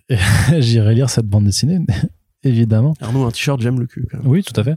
Et euh. Yobet qui notamment avait participé à un Doggy Bags présente à Heartbreaker euh, au label 119. Donc, euh, Ouais, et qui a fait euh, la fin de Nightmare Country avec James Tynion 4 et qui a fait depuis un one shot sur Thessalie, la sorcière de The Sandman, en sa compagnie toujours. Et voilà. Donc une nana qui parle pareil, hein, c'est avec des thèmes qui font sexualité, horreur, mysticisme et sorcellerie. Donc encore une fois, une nana qui est bien inscrite dans son genre. Ensuite, euh, du côté de la VO toujours, c'est The Deviant, un nouveau titre euh, d'horreur euh, qui nous vient de la part de James Tanyon 4, donc qu'on ne vous présente plus. On a fait un podcast avec lui en début d'année parce que justement avec The Department of Truth, avec The Nice House on the Lake, il s'est imposé comme un nouveau, voilà, une nouvelle superstar de l'indé. En même temps, il a gagné des Eisner Awards consécutivement chaque année là justement pour bah, toute sa production. Il nous fait de l'horreur. Il en a déjà fait avec Something is Killing the Children aussi, avec The Closet, avec même des titres euh, qui étaient antérieurs à ça, qu'il faudrait un jour euh, que quelqu'un ramène en France d'ailleurs, comme euh, voilà, comme ça. Mais celui-là, J'aurais pu. euh, non, mais j'ai plus les titres, ça m'énerve. C'est euh, il y a Entropie, je crois. Il avait fait une trilogie d'horreur comme ça, super bizarre. Euh, sur le avec un rapport un petit peu à la science qui était vraiment euh, vraiment sympathique. Mais donc, il nous revient à l'horreur euh, cet automne avec Joshua Hickson qu'on a découvert en VF chez iComics avec Shanghai Red et The Plot et The Plot notamment qui était déjà un titre d'horreur. Donc de quoi ça nous parle? Ça nous parle en fait de euh, la ville de euh, alors je vais pas retenir le nom. Donc je retrouve euh, Un point où tu cherches, il y a Cognetic, Ufology, voilà, c'est ça. C'est ça, ouais. The Woods, Mémétique. Voilà, magnétique et cognétique, c'était ça. Voilà. qui était bien, bien dégueulasse dans le body horror et tout ça. tout qui ça, assez- c'est édité chez Bro- euh, Boom Studios. Ouais. Donc ça, c'était les premiers titres d'horreur qui sont bien, bien vénères et tout, qui sont plutôt sympas et qu'il faudrait que, qu'on, qu'on nous ramène. Mais donc, dans la ville de Milwaukee, dans le Wisconsin, en fait, euh, dans les années 70, il y a des meurtres atroces qui sont perpétrés euh, contre des jeunes hommes, euh, a priori homosexuels, vu le, le côté du titre The Deviant, euh, voilà, parce que c'était considéré comme une déviance à ce moment-là, euh, par un bonhomme donc déguisé en Père Noël. 50 ans plus tard, il y a un jeune auteur qui cherche à rencontrer celui qui est présumé coupable et qui, en prison, continue de clamer son innocence, sauf que au même moment, eh ben, les meurtres reprennent. Et donc, eh, que se passe-t-il? Côté Stephen King, un peu comme ça, avec la, la resurgence du- d'une menace du Ouais. passé, tout ça. Thomas Mann aussi. Mm. Enfin, Hannibal. Ouais. Euh, ça a l'air plutôt bien, non? Bah, moi, moi, tout ce que fait euh, m'intéresse. Après, c'est vrai que World Tree était un peu moins bien que la norme, mais c'était quand même très sympathique. C'est fini déjà? Euh, bonne question. Je n'ai pas tout lu encore, en tout cas, moi, personnellement. Mais euh, ouais, ouais, carrément. euh, c'est vrai qu'effectivement, c'est l'un des Masters of Horror, comme on aime bien le, le mettre un peu partout sur les communiqués de presse. Euh, une série qui a pas l'air d'avoir un grand concept, pour une fois. Tu vois, il n'y a pas de variation particulière. Non, c'est vraiment le conte horrifique de Noël. C'est ça. Mais après, il dit vraiment dans le communiqué aussi que ça lui permettra vraiment d'explorer à fond euh, son identité queer parce que, euh, à mon sens, il l'a quand même déjà fait de façon assez explicite dans différentes autres, euh, dans différentes autres titres et c'est un peu quelque chose qu'on qu'on abordait, il me semble, dans le podcast. Mais là, c'est vraiment pour parler d'homosexualité, de queerness et tout ça. Vu les cibles du, euh, du tueur en question, on, on voit Ouais. assez rapidement. l'actualité aux États-Unis, euh, Mm. on rappelle que la Cour suprême essaye de réinstituer dans les États qui voudraient le faire les sodomilos qui, hein, qui proscrivent et qui bannissent encore une fois la pratique homosexuelle entre les hommes et les hommes ou les, ou les femmes et les femmes. Donc voilà, euh, pays moyenâgeux de merde. Mais euh, donc c'est cool en tout cas, euh, carrément. Moi j'aime beaucoup ce que fait Ixon, parce que moi des premières planches est très joli. C'est effectivement un artiste que moi j'avais beaucoup aimé pour The Plot, un peu moins pour Shanghai Red, on en avait déjà parlé. Enfin je sais pas, Tanyan Force, c'est vrai que c'est compliqué de trouver des trucs qui sont vraiment mauvais dans, dans ce qu'il a fait en indé. Euh, il a l'air de vraiment bien tenir sa barque. Là effectivement le fait qu'il n'y ait pas une accroche sur le, sur le surnaturel pardon fait que ce serait peut-être une BD qui sera plus brute de décoffrage. Euh, moi, je suis pas un grand fan de, tu sais, dans des podcasts d'horreur, enfin, des podcasts de, de real, de real killer, etc., ou des, de true crime. compagnie. crime, ouais. Euh, mais par contre, c'est vrai que j'aime beaucoup le silence des agneaux, ce genre de BD là, ce genre de titre-là, pardon, de film-là, d'ailleurs. Donc, C'est un- C'est un euh, bouquin à la base, euh, il me Oui, semble. oui, tout à fait. Bah, c'est la saga des Hannibal, euh, Mm. le silence des agneaux. Mais c'est, euh, le- Thomas Harris. Ouais, c'est Manhunter, euh, Manhunter, Hannibal, le Silence des agneaux et Dragon Rouge, je crois, dans cet endroit-là. Donc euh, voilà, de très bons films aussi d'ailleurs, si vous voulez, une super série bah, avec Brian Fuller. Mais euh, ouais, carrément. Et puis c'est marrant parce que le Père Noël est un peu partout en ce moment, parce qu'il va aussi croiser les héros DC Comics euh, prochainement. Et il a aussi été dans une BD de Grant Morrison. Donc euh, Papa Noël, un héros de comics comme les autres, finalement. Et on continue du côté de la VO. Et je te redonne la parole, Corentin, pour nous parler un petit peu juste de, euh, de Corinna Bechko, qui nous revient pour un titre qui s'appelle The Space Between chez Boom Studios. Corinna Bechko qu'on avait vu avec euh, Gabriel Arman, euh, notamment sur Invisible Republic. Un super titre. Ouais. Il Sûrement a pas été, il était édité en VF, c'est iComics trois tomes, trois tomes en VF. Qui c'est qui l'avait fait? iComics, ouais. iComics, ouais. Bon, je sais pas si ça a trouvé son public, mais en tout cas, aux États-Unis, c'était un petit, euh, un petit succès quand même. Donc, Corinna Bechko, qui est autrice au départ, enfin, autrice de littérature sans images, qui a été euh, sélectionnée au prix Hugo, qui célèbre la science-fiction euh, dans la littérature anglophone, qui euh, avait reçu, je crois, des sélections aux Eisner Awards aussi pour euh, Invisible Republic, qui a fait beaucoup de BD de science-fiction, qui a fait du Star Wars, qui a fait du Star Trek. Là, c'est encore un titre avec une cover de David Mack, d'ailleurs, qui, je pense, vraiment a besoin d'argent en ce moment pour financer je ne sais pas quoi. Euh, donc, Space Between, ça, c'est en fait le concept de l'arche de Noé dans l'espace, c'est-à-dire que on ne sait pas précisément expliquer, mais on va imaginer, puisque c'est ce qu'il y a de plus réaliste, que l'humanité ne peut plus habiter sur Terre et donc créer un vaisseau qui va explorer les étoiles à la recherche d'une Terre habitable, enfin d'une nouvelle planète habitable. Donc évidemment, c'est un voyage qui prend très longtemps, même en vitesse lumière, ça prend très longtemps. Et les habitants à bord du vaisseau, bah, du coup, doivent en fait euh, vivre, euh, se nourrir, travailler, euh, copuler produire la génération suivante qui permettra à l'humanité de se poursuivre, se poursuivre, se poursuivre jusqu'au moment où ils arriveront vers la nouvelle planète. Donc euh, voilà, un- un- une sorte de huis clos spatial, on va dire, mais à l'échelle de l'humanité ou du cas d'un- d'un d'un remnant de l'humanité. Donc euh, voilà, c'est original parce que chaque numéro va suivre une génération d'habitants du vaisseau. C'est-à-dire qu'en fait, c'est un vaisseau un peu à la Snowpiercer où enfin peut-être pas aussi euh, gravement que ça, mais c'est un vaisseau qui a reproduit les mécaniques sociales humaines, c'est-à-dire les pauvres euh, en bas à bosser dans les fonds de cale, euh, à mettre le charbon dans le moteur du vaisseau. J'ai peut-être peut fait trop de saillies de gauche dans ce podcast, je crois que j'ai atteint mon quota là. Mais c'est le concept de la série. Oui, je, je m'attends déjà à quelques commentaires salés sur les réseaux sociaux à ton égard. Euh, parce que j'ai dit mal des homophobes, excusez-moi les gars, pardon. Vous avez le droit de... Non. Euh, donc euh, voilà et une euh, et pardon une classe de dirigeantes qui va plutôt être les pilotes, les intellectuels, les les dirigeants du truc. Alors il se trouve qu'une nana de la classe dirigeante va croiser un garçon ou, une femme, je ne sais pas encore, de euh, des milieux pauvres et ensemble ils vont se poser la question de comment améliorer les choses, comment trouver un meilleur compromis social, comment comment lutter, etc., etc. Ça c'est le premier numéro. Le numéro suivant va explorer un autre couple de personnages et le suivant encore, et le suivant encore, et le suivant encore et chaque fois, il y aura un bond temporel de plusieurs dizaines d'années pour montrer un petit peu, euh, un peu à la Asimov, on va dire, comment cet échantillon d'espèces humaines, justement, qui est piégé avec elle-même, euh, doit affronter les défis générationnels, le passage du temps. Est-ce qu'il y a un compromis qui peut exister entre les strates humaines? Est-ce qu'il y a qu'un seul modèle figé de société, etc., etc. Donc, ça peut être très intéressant si c'est bien fait. Sachant qu'Invisible Republic parlait déjà vachement de politique. Hein. C'est une super série oui. voilà. Euh, je vous conseille de la lire d'ailleurs si c'est encore dispo chez iComics. Et si c'est pas le cas, bah, n'hésitez pas à essayer de vous tourner vers la, vers la VO. Euh, mais, ou vers l'occasion. Ou vers l'occasion, oui.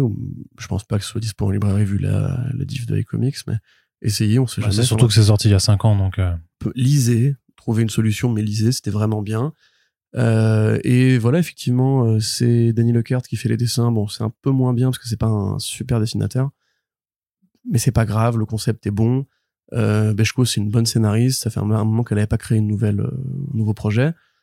Euh, donc avec plaisir, euh, c'est Boom qui, qui met ça en avant, donc on peut leur faire confiance parce qu'ils ont quand même une ligne qui est un peu sélective. Tout n'est pas extra extraordinaire, mais ils sont quand même un peu sélectifs. Ils font de l'écrémage, ils ne laissent pas entrer n'importe qui.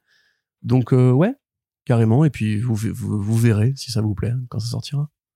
Yes, merci. Corentin, du côté de la VO toujours, mais dans le mainstream maintenant, on fait un petit point chez Marvel. Nouvelle importante, l'éditeur Trom Brevoort va s'occuper des X-Men. Trom Brevoort. A priori d'ici l'année prochaine. C'est pas c'est pas le cas tout de suite, mais il a annoncé qu'il serait le nouveau euh, voilà éditeur de groupe euh, des Mutants très certainement après la fin de la période euh, Krakoa qui est en train de, de s'achever en ce moment avec hein, Fall of X. Donc on sait pas encore exactement euh, quel moment ça, ce sera ce sera faire quoi. Euh, ils ont annoncé là tu sais pour Wolverine Sabertooth euh, ouais. le faux crossover corrélé dans la série Wolverine. Le synopsis te dit clairement euh, Krakoa est en train de s'effondrer et Sabertooth profite du chaos pour aller attaquer Wolverine donc c'est quasiment bah même de toute façon même en temps réel à partir du moment où si tu as lu le, le, le one shot euh, Alpha Gala de cette année voilà qui amorce Fall of X, tu comprends bien que tout ça ne, pourra que mal finir.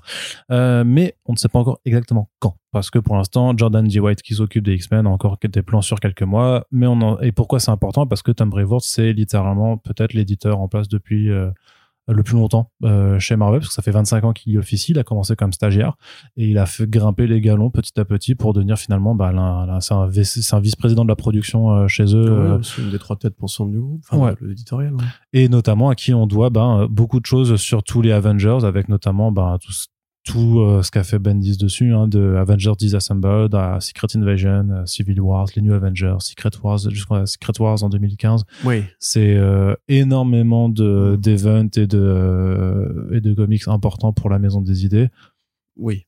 Enfin, c'était on le doit aussi à Enfin, c'est, il n'était pas tout seul, tu vois. Non, non, non, non, non, non, mais je dis pas. La meilleure période à l'époque des années 2000-2010. Je dis pas qu'il l'a fait tout seul, mais je dis juste qu'il a été l'éditeur euh, en, charge de superviser. Les Avengers de Aaron, c'était aussi lui, techniquement. Donc. Euh.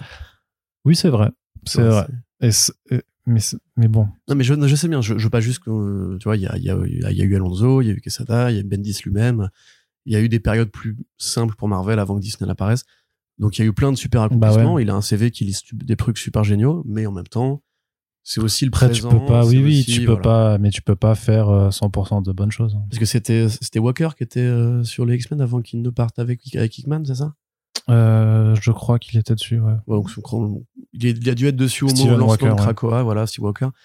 Euh, depuis, qui sait qui avait récupéré les X-Men? Jordan D. White. Jordan D. White. Bah, D. White, c'est pas un mauvais, hein, franchement, mais il y a quand même eu des bonnes choses qui ont été faites, même après le départ de Hickman sur les X-Men, Hickman X-Men. Donc euh, ouais, faut voir ce que ça veut dire. Est-ce que ça veut dire qu'ils vont reprendre le contrôle et peut-être moins avoir un capitaine de navire comme l'était Hickman à une époque? Peut-être. Bah, c'est surtout, enfin, techniquement, dans les faits, ce qui est pour, pourquoi c'est important, c'est que c'est leur plus gros éditeur qui s'occupe de, des mutants et euh, ce que tout le monde sous-entend, c'est qu'en en fait, ils vont remettre, euh, Ils vont les remettre en, en très, très, très, voilà, en pole position. A priori, il faut s'attendre à des gros choses, ce qui n'est pas non plus surprenant puisque les X-Men, c'est aussi la licence qui doit faire son retour tôt ou tard sur les écrans de Marvel Studios. Donc, a priori, c'est peut-être normal, hein, de les, Ouais, et puis, ils sortent d'une très bonne période là aussi. non, non, et puis il faut, faut se rappeler que les X-Men, jusque dans, jusqu'au début des années 2000, c'était eux euh, les têtes d'affiche Ah bah euh, oui, chez oui, Marvel. oui. hein. Ah bah, c'était même les plus gros vendeurs. hein. Mm. Encore une fois, le numéro le plus vendu de comics de tous les temps, c'est un numéro des X-Men. Le deuxième plus vendu, je crois que ça doit être. Enfin, celui qui était le plus vendu avant le Jim Lee, c'était le, le Rob Liefeld X-Force. Donc, euh, oui, oui, non, mais c'est pareil, le run de Claremont considéré comme Et même, euh, euh, les, sept, les dix commandements de la culture comics euh, aux États-Unis. Enfin, Et puis même techniquement, limite, Tom Brevoort est celui qui a réussi à réimposer en fait le groupe des héros, Avengers et tout ça, face aux X-Men Oui. euh, dans les années 2000. Donc, encore euh, une fois, merci Jonathan Hickman aussi, après, plus tard. hein. ouais, ouais, ouais, bien sûr. Mais donc voilà, c'est une nouvelle assez importante. Donc euh, à suivre hein, pour les détails de qu'est-ce qui arrivera. Mais voilà, c'est Mais trop. ceci dit, c'est pas idiot parce que. Mais rappelle-moi, qui c'est qui fait les Vengeurs actuellement, Arnaud? Qui c'est qui fait les Vengeurs Ouais. Christo- euh, Jed McKay. Jed McKay. Ouais. Tu m'as dit les Vengeurs. Bah oui, je dis les Vengeurs. On est de retour en les Vengeurs. 1965 Les là. Vengeurs, Serval, tout ça. Euh, J'aime bien dire les Vengeurs. Les Avengers, c'est pas très euh, heureux à l'oreille. J'aime bien Les Vengeurs. Un des bons en français, je trouve. Tu vois. Euh, mais ouais, John McKay, tu vois, c'est pas un mec qui a le pédigré pour Jed. tenir une, une ligne tout, tout seul quand même, tu vois. Ah mais bah, je te parlais juste de l'auteur là. Oui, je sais, oui. D'accord. Je veux dire, tu vois, c'est pas aussi gros justement qu'un Aaron. Il a, Ah il a moins prouvé de choses, tu vois. Donc peut-être que ça veut effectivement dire qu'il va y avoir un shift et que. Mais il faut voir quel sera le statu quo après Krakoa quand même, parce que euh, j'imagine qu'ils vont ils vont enlever la résurrection, ça, ça me paraît euh, obligatoire. Mais ouais, ouais, ce serait un- ce serait intéressant si les années 2020 étaient l'année, enfin la décennie des, des X-Men chez Marvel pour le coup. Bah, moi, je trouve que depuis euh, 2019, euh, enfin ouais, ça, ça fait déjà depuis 4 ans en fait que les X-Men pour moi étaient vachement importants par Ouais. rapport à même s'ils même s'ils évoluaient un peu en, en vase clos, il y avait quand même beaucoup de titres, beaucoup d'événements euh, autocontenus, mais c'était quand même j'ai l'impression que tu avais quand même euh, un, un- du coup un gros pôle euh, X-Men qui qui existait quand même. Ouais, ouais, ça a révélé des talents, je veux dire. euh, euh, c'était Tiny Howard qui travaillait sur euh, Excalibur? Euh, oui, je ne oui. Ça, c'était vachement bien. Euh, les Marauders aussi qui étaient mortels. Enfin, il y a Ouais, quand même pas mal de bons projets. ouais, hein. ouais. Même jusqu'à aujourd'hui. Je veux dire, là, on parlait tout à l'heure d'X-Flags et XF, Wolverine. C'est un truc qui a un an, j'imagine. Ouais. Un an ou deux. Bah, tu le lis, franchement, tu te dis, ouais, c'est ambitieux. Il y, a un- il y a une envie de faire un truc euh, massu, quoi. Thanos par Christopher Cantwell, t'es chaud ou pas? Euh, bah, je suis chaud parce que Cantwell et que le fait qu'il travaille en major lui permet d'avoir un revenu qui pourra plus tard financer une création indé. Maintenant, on va pas se mentir, le, le, Cantwell en major est moins bon que le Cantwell en indé. C'est comme ça, hein, c'est régulièrement le cas. Euh, là, l'avantage, c'est que c'est un petit projet en quatre numéros qui ne va pas, a priori, euh, avoir de gros impacts sur la continuité principale. C'est Thanos. D'abord, c'est les Illuminati, ou plutôt une version des Illuminati avec euh, Emma Frost et Blue Marvel qui sont venus se greffer au groupe. Donc, on se rappelle, les Illuminati, c'est ce grand conseil qui représente les différentes factions terrestres. En théorie, donc Namor pour les Atlantéens, Doctor Strange pour les mondes de la magie, Black Panther pour le Wakanda, Tony Stark ou Red Richards, ou même Tony Stark et Red Richards pour les Vengeurs et les Fantastic Four, et Charles Xavier pour les X-Men. Je crois que j'ai rien oublié, Arnaud. Voilà. Euh, bah là, en fait, c'est une version avec Black Panther, avec euh, Tony et avec donc, Blue Marvel, euh, Emma Frost et Namor. Ou Strange, je sais plus, enfin bref, peu importe. Qui vont planquer un artefact qui est utile à Thanos pour quelque chose. Et donc Thanos revient, il est pas content, et il va aller péter la gueule euh, de nos amis Illuminati pour récupérer son machin. Alors Cantwell, qui toujours met un peu de lui-même, c'est un peu comme Warren Johnson. Hein. Cantwell, il, il arrive pas à écrire des histoires avec des héros qui sont totalement sains d'esprit ou qui ne souffrent pas de dépression, de problèmes de colère ou de problèmes de solitude ou, de PTSD et compagnie. C'est déjà le cas. En fait, c'est souvent des héros qui sont à la recherche de sens. Quand il prend Iron Man, déjà directement, tu, tu vois que le mec ne sait pas qui il est et qu'en fait, c'est juste une coquille vide et qu'il va essayer de trouver qui, à quoi il sert, quel va être son grand rôle, etc. dans sa série. Quand il prend Doctor Doom, c'est pareil, il va le, le couper de la Latverie, il va le couper de tout ce qu'il a fait par le passé pour essayer de trouver du sens, même par rapport à Doom, par rapport à sa mère, par rapport aux enfers, par rapport à son rôle de magicien, par rapport à tout ça. Euh, Namor, c'était un peu différent parce que Namor avait déjà trouvé du sens, c'était le nouveau roi de, de ce monde post-apocalyptique. Mais là, effectivement, ce qu'il va mettre dans Thanos, ce qu'il explique, qui est pas précisé dans le synopsis, mais c'est que Thanos, c'est un solitaire. C'est un mec qui se sent très seul. Et en fait, ce que les Illuminati ont planqué, c'est le truc qui lui servirait à communiquer avec le seul être qui fait que le monde a du sens de son point de vue, ce qui signifie La mort. la mort. Voilà, une belle jeune femme brune avec euh, un visage gris qui ne parle pas. Euh, super passage de la série de Nickets d'ailleurs quand la mort vient euh, assister au combat des deux Thanos et qu'elle est toute souriante et toute toute guillerette et très bel hommage à la, mort de Sandman d'ailleurs parce que c'était un peu le même, le même colo- colorimétrie et tout. Donc a priori c'est ça. A priori c'est en fait Thanos est malheureux. Thanos a besoin de l'amour de la mort pour euh, pour exister. Et quand on lui retire euh, un peu le, smartphone qui lui permet de communiquer avec sa gonzesse qui est très loin, bah il est pas content. Donc ça peut être une lecture très originale et très intéressante de Thanos. Maintenant, c'est vrai que c'est un projet qui tombe un peu de nulle part parce qu'il a pas. J'ai moi j'ai du retard hein, sur Marvel. Vous vous avez dû le comprendre à coup de podcast, mais j'ai un peu de mal à rentrer dans ce qu'ils font en ce moment. J'aime bien Jed McKay, donc je vais peut-être essayer de lire ses Avengers, mais je crois pas que ça ait un lien avec ce qui sort en ce moment. J'ai un peu perdu la route de Thanos depuis euh, un petit moment déjà. Donc a priori, ce sera une mini-série d'auteurs, comme on dit. Donc euh, te dire, euh, je vois pas trop qu'est-ce que ça vient foutre là en fait. Moi, la dernière fois que j'avais suivi Thanos, c'était le devenu le roi des éternels. Je comprends, c'est il y a longtemps, hein, j'en ai bien conscience, mais euh, il y avait pas forcément ce rapport à la mort qui avait été recréé. Je- les Illuminati, même eux, ils servent plus à grand chose. Surtout que c'est une version très particulière des Illuminati. Donc, euh, Ouais, voilà. mm. Donc, euh, je sais pas, quatre numéros. euh, c'est qui l'artiste déjà?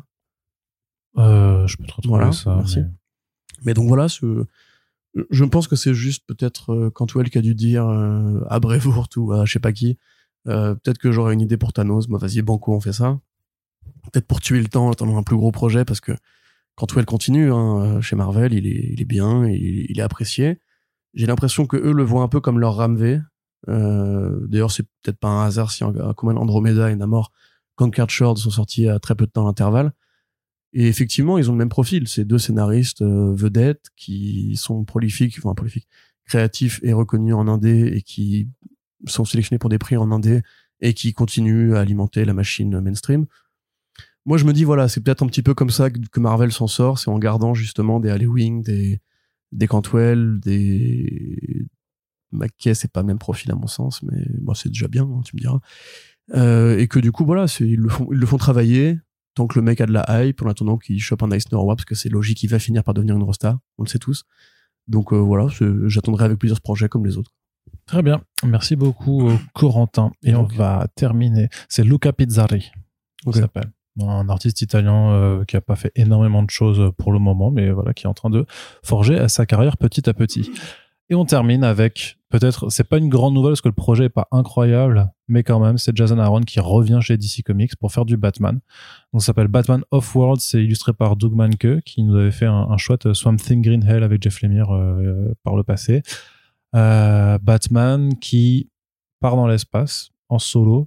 A priori, c'est la première fois qu'il enfin, c'est la première fois depuis euh, je sais plus combien d'années en fait que tu le revois en solo dans l'espace euh, dans, dans ce contexte-là.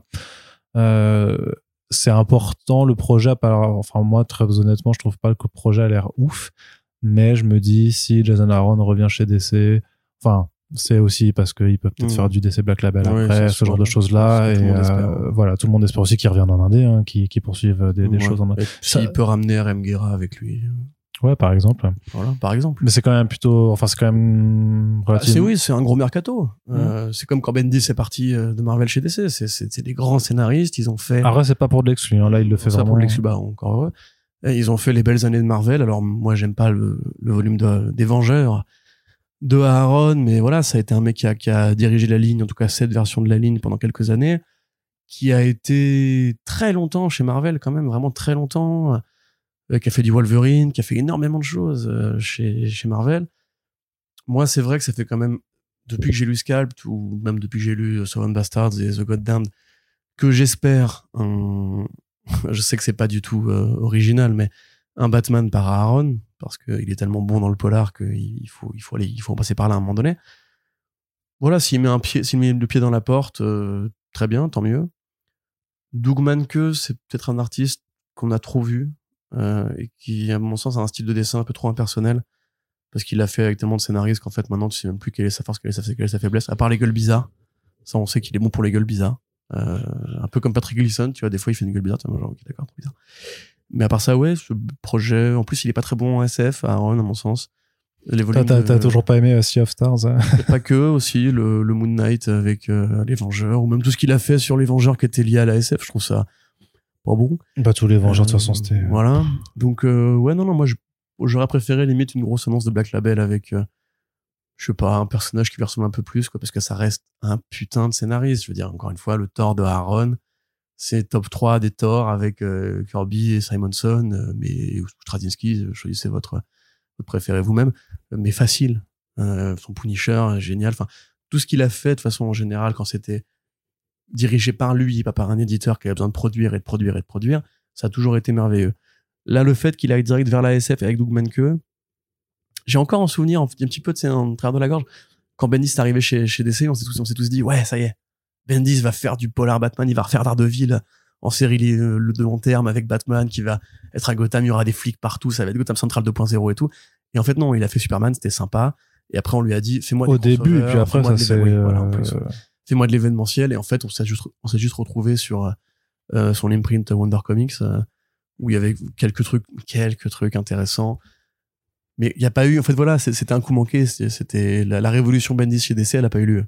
Non. et j'ai pas envie que Aaron parce que tu sais il y a aussi cette crainte que le mec après avoir passé tellement d'années à, à cracher du numéro euh, automatique nul et à penser comme ça c'est parce que c'est un mode de pensée aussi le côté diriger une ligne. Alors il faut que tel personnage soit important. Là c'est ça là c'est ça là c'est ça qu'il est presque, j'ai c'est, triste à dire, mais qu'il ait oublié, en fait, comment écrire du bon super-héros et que limite, il préfère faire ça pour payer son, son loyer, son prêt immobilier, et qu'à côté, ils se disent, non, mais ça, je le fais, voilà, parce que c'est, il faut, il faut que je bouffe, et à côté, je vais continuer, euh, Seven Bastard, je vais continuer, euh, The Goddamn, je vais continuer les créations originales, ce qu'il avait dit dans sa newsletter, hein, de toute façon. Euh, et que du coup, en fait, il peut-être un peu échaudé par euh, le fonctionnement un peu de l'industrie mainstream, il, il fasse moins d'efforts là-dessus et qui considère juste que ce soit une façon pour lui de gagner sa vie quoi. Ouais, on jugera sur place hein, en novembre quand ça sortira. euh, à voir surtout s'il y a d'autres titres qui se préparent euh, chez DC pour lui en le concernant. euh. Parce qu'effectivement, un truc plus, plus terre à terre, euh, justement par rapport à Batman, tu aurais pu avoir un truc beaucoup plus. Bah oui, oui. Même, enfin, il y a plein de personnages, je veux dire, un truc sur la, la Ligue des Ombres par, enfin, la Ligue des Assassins, par Aaron, ça pourrait être génial, lui qui a vachement cette vision de la violence et comment l'être humain est, est gouverné par ses émotions brutales et tout, dans un truc qui, justement, est une secte qui croit que la mort est la, la religion, tu vois. Enfin, il y a plein de trucs super à faire. Peut-être que DC va lui laisser le temps de trouver ses marques aussi, parce que clairement, Mhm. quand un mec comme ça arrive de chez Marvel, on lui dit prends ce que tu veux, et puis, Ouais. euh, puis voilà. Mais c'est pour Euh, ça que limite, ça paraît que c'est hein. c'est un, ouais, c'est ça, que c'est un, c'est limite un projet pas si énorme, alors que tu te dis, euh, quand tu débarques euh, chez DC après euh, 15 ans d'exclusivité chez Marvel, ben, euh, vas-y avec tes couilles, tu vois, et tu les poses et tu Mais je pense pètes est- le, le, le bureau avec, quoi. Honnêtement, je, je pense qu'il est un peu crevé aussi. Quoi. C'est possible. Moi, ça y ouais. est, j'ai fini son avec son Avenger Prime. Ah. J'ai fini cette merde. euh, très honnêtement. D'ailleurs, en plus, c'est horrible parce que tu sens que ça lui sert aussi un peu de conclusion pour son tort. Parce que je Ah veux pas ouais. dire qu'il est Avenger Prime, mais voilà.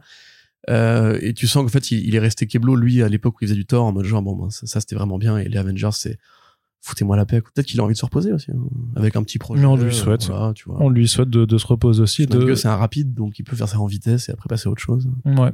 Ouais, on lui souhaite de revenir en en forme en tout cas l'année prochaine. Corentin, on passe du côté des écrans, ça va être assez rapide parce qu'il n'y a pas eu beaucoup d'actualité et en même temps c'est normal. On vous rappelle qu'il y a des grèves de scénaristes euh, et euh, d'acteurs et actrices qui empêchent beaucoup de projets d'annoncer. Donc c'est pas euh, c'est pas demain la veille qu'on va avoir euh, des annonces de nouveaux projets, de, de trailers et tout ça forcément pour beaucoup de choses puisque bah, les tournages sont bloqués aussi donc ça empêche d'avoir de nouvelles images à commenter. Mais donc quand même une première bande-annonce pour la série animée Scott Pilgrim qui arrive en novembre sur Netflix. Ça, j'imagine que t'es chaud puisque ça va reprendre donc l'intrigue des comics originaux de Brian Lee O'Malley Euh, et ça va surtout reprendre le cast original du film de euh, mince Edgar, Wright. Edgar Wright. Merci. En tout cas pour la VO, en VF on verra. Donc euh, ça, voilà, les premières images sont là, c'est vif, c'est énergique, Ça euh, ça, déchire. ça déchire. C'est exactement du coup le coup de crayon de Brian Lee O'Malley, euh, avec ses, ses petits personnages tout mignons à grosse tête et à gros yeux. C'est la version couleur en plus de Scott Pilgrim, parce qu'ils ont repris le code couleur de la version couleur qui avait été édité et réédité en France. D'ailleurs, je crois qu'avec Comics l'avait faite, cette version couleur, Arnaud. Toi qui m'écoutes en hochant la tête. Et les gens t'entendent pas quand tu dis oui, en fait. Pardon. Voilà. Donc, euh, avec euh, le studio Science Saru qui fait l'anime c'est direct, super dynamique. En fait, c'est dès que tu, tu vois la bande-annonce, t'es immédiatement convaincu parce que ça commence par We are sex, bobon, ça t'envoie un bon gros morceau de rock. euh, parce que la musique est très importante dans Scott Pilgrim, c'est ça que justement, c'est une œuvre qui est faite pour être adaptée parce que euh, le mouvement qui est induit par le, la dynamique jeu vidéo de la BD et le côté rock de la BD, le côté manga action de la BD, fait que ça s'épanouit, ça s'épanouirait vraiment très bien en animation. Il se trouve que le film aussi était très beau, hein, il y avait de très belles scènes, euh, d'action ou pas d'ailleurs. Euh, avec Michael Cera qui reprend son rôle, avec Marie-Elizabeth Winstead qui retrouve le rôle de Ramona Flowers, la, la plus belle nana de tous les temps. Voilà. Euh, avec euh, Chris Evans qui revient aussi pour jouer euh, cet acteur hollywoodien qui est une parodie de euh, tous les tous les one hit wonder de Hollywood.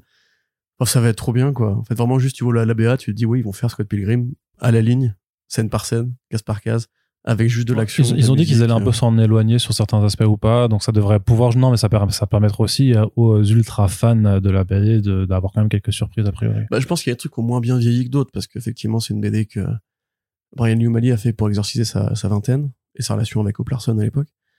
Euh, à mon sens, je pense que c'est plutôt la fin qui va être changée parce que la fin du film était déjà très différente de la fin de la BD. Et il y a peut-être des choses à changer en fait, il y a peut-être des, trucs à moderniser. De toute façon, c'est vraiment la rencontre du film et de la série. hein. C'est pour ça qu'il y a le même doublage, c'est pour ça que euh, il y a aussi d'ailleurs du, du jeu vidéo, parce que je crois que le, groupe qui fait la, la bande son, c'est le groupe qui avait fait la bande son du jeu vidéo, si je dis pas de bêtises.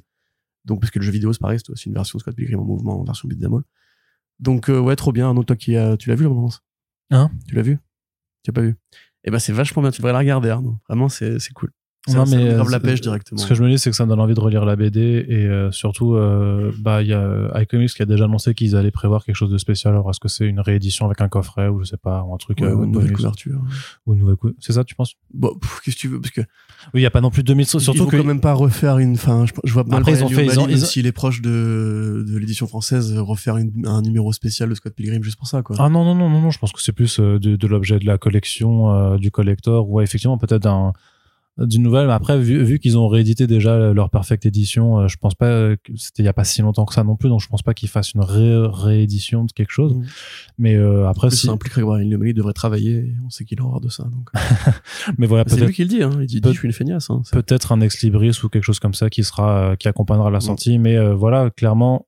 Scott Pilgrim se porte bien et euh, va encore bien se porter. C'est vrai que c'est une licence qui a pas de euh, qui a pas de, de, de mauvais trucs en fait parce que le film non, est non. cool les comics sont Ah, cool le jeu et, euh, vidéo, le est jeu vidéo est bien Il est pas au niveau de vrais bons beat'em all comme ceux de Dotemu ou, ou ceux de Platinum, etc. Mais c'est oui, c'est un, bon jeu. Enfin, c'est un bon, un bon délire.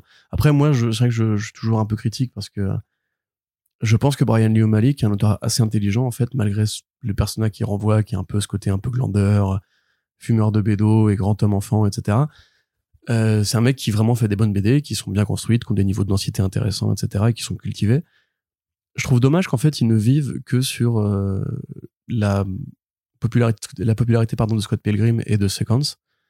Euh, il a fait Not Girl qui était très bien, mais il a plus dessiné depuis Sequence, en fait. Si on regarde bien, il a fait que des Mm. prints, des affiches, des conneries comme ça.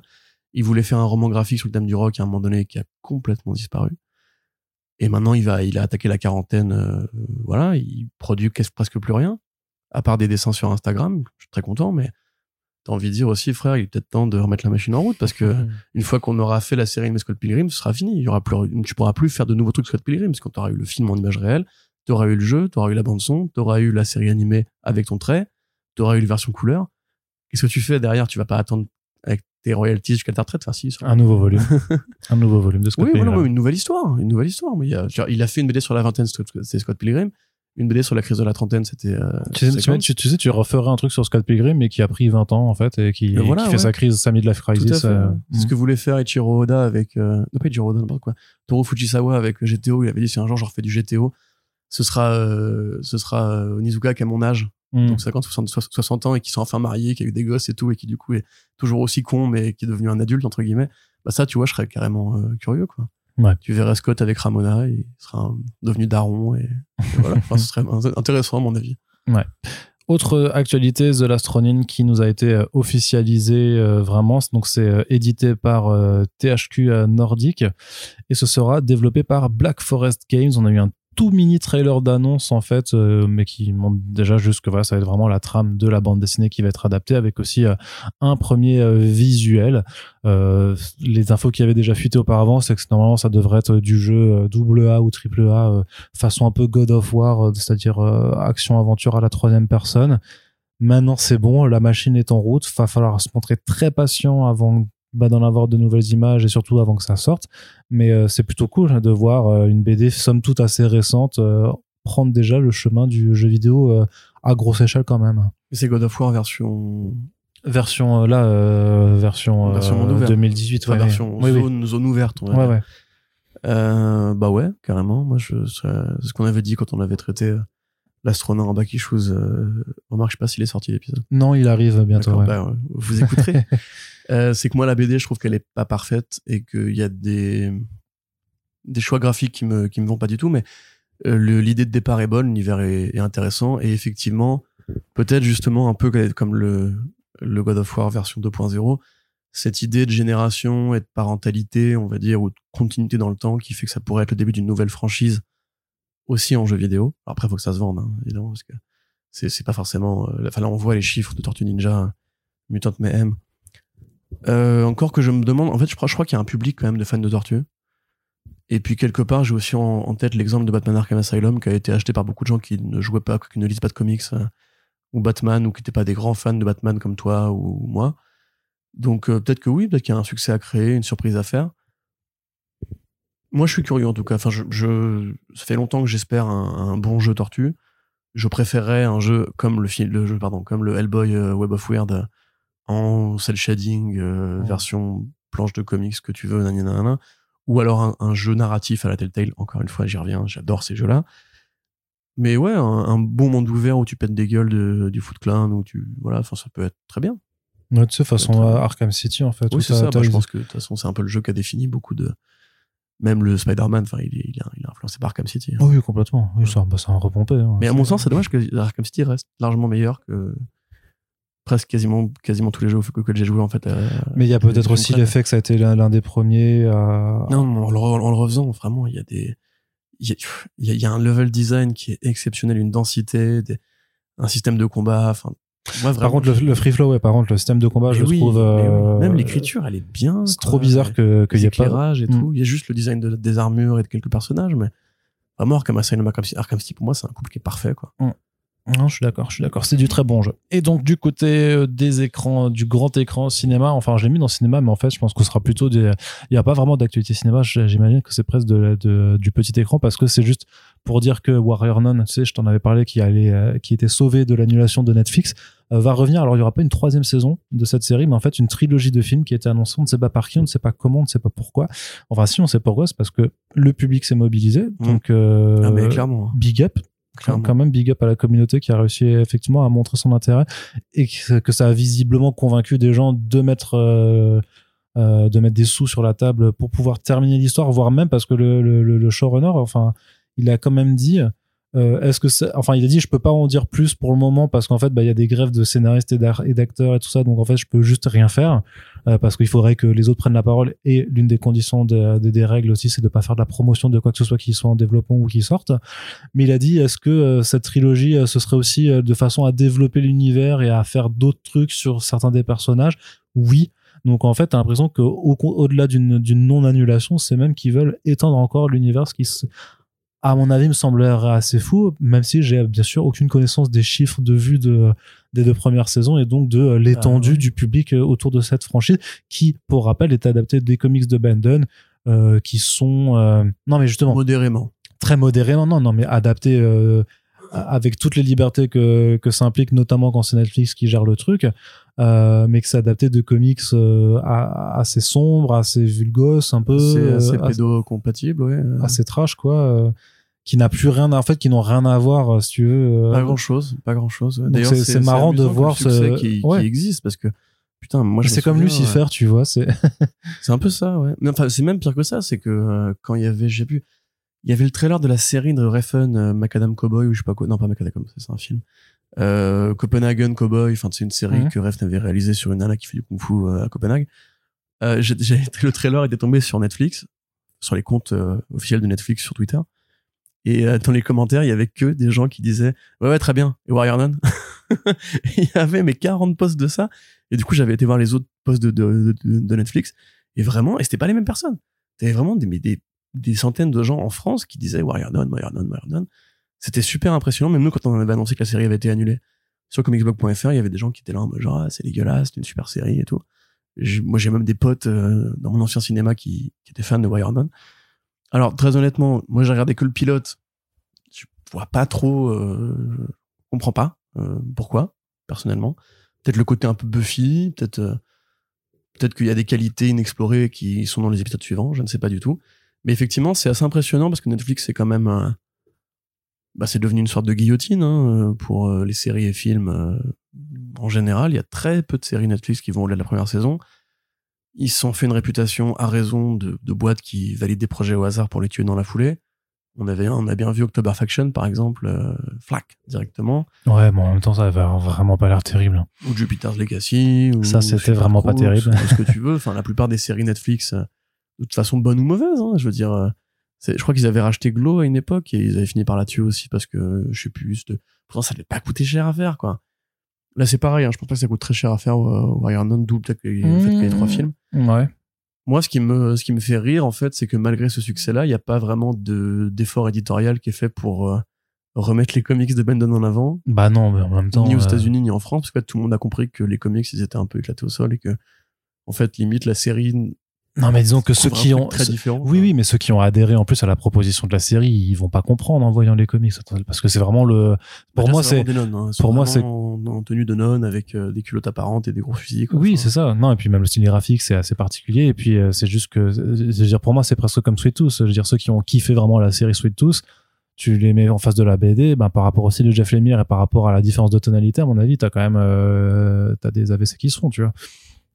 Ouais, mais à la limite, là, on est plus proche de la bonne surprise pour ceux qui voudraient découvrir, mais qui voudraient découvrir la BD après avoir vu la série, je veux dire.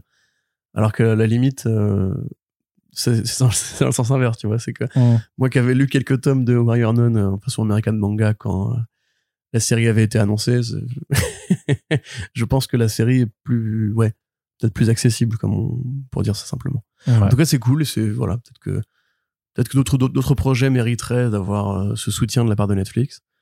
Euh, moi, j'attends quand même avec impatience Sandman saison 2, mais c'est vrai que la plateforme en elle-même me parle plus trop. Ouais. Honnêtement, je ne suis pas abonné à Netflix et je pense pas m'y mettre. Enfin, je peux pas m'y remettre en tout cas. Ok, très bien. Eh ben, on en a fini pour ce podcast euh, très cher. Corentin, donc on vous rappelle que si vous appréciez ces émissions, le mieux que vous puissiez faire, c'est apporter votre soutien, tout simplement en les partageant sur les réseaux sociaux, en parlant du podcast autour de vous et également en contribuant sur notre page Tipeee. D'ailleurs, on fait un petit, enfin même un gros merci aux derniers contributeurs qui nous ont aidés euh, ce mois-ci, Jules, Mona Kramer, Jiggles, Mujendra et Emily. Merci beaucoup euh, pour vos dons et merci aux 134 personnes euh, qui à l'heure actuelle nous permettent de voir l'avenir sur le temps long pour le podcast. On espère continuer à vous faire des émissions pendant encore pas mal de temps. Puis on vous dit à très bientôt pour le prochain podcast. Salut Salut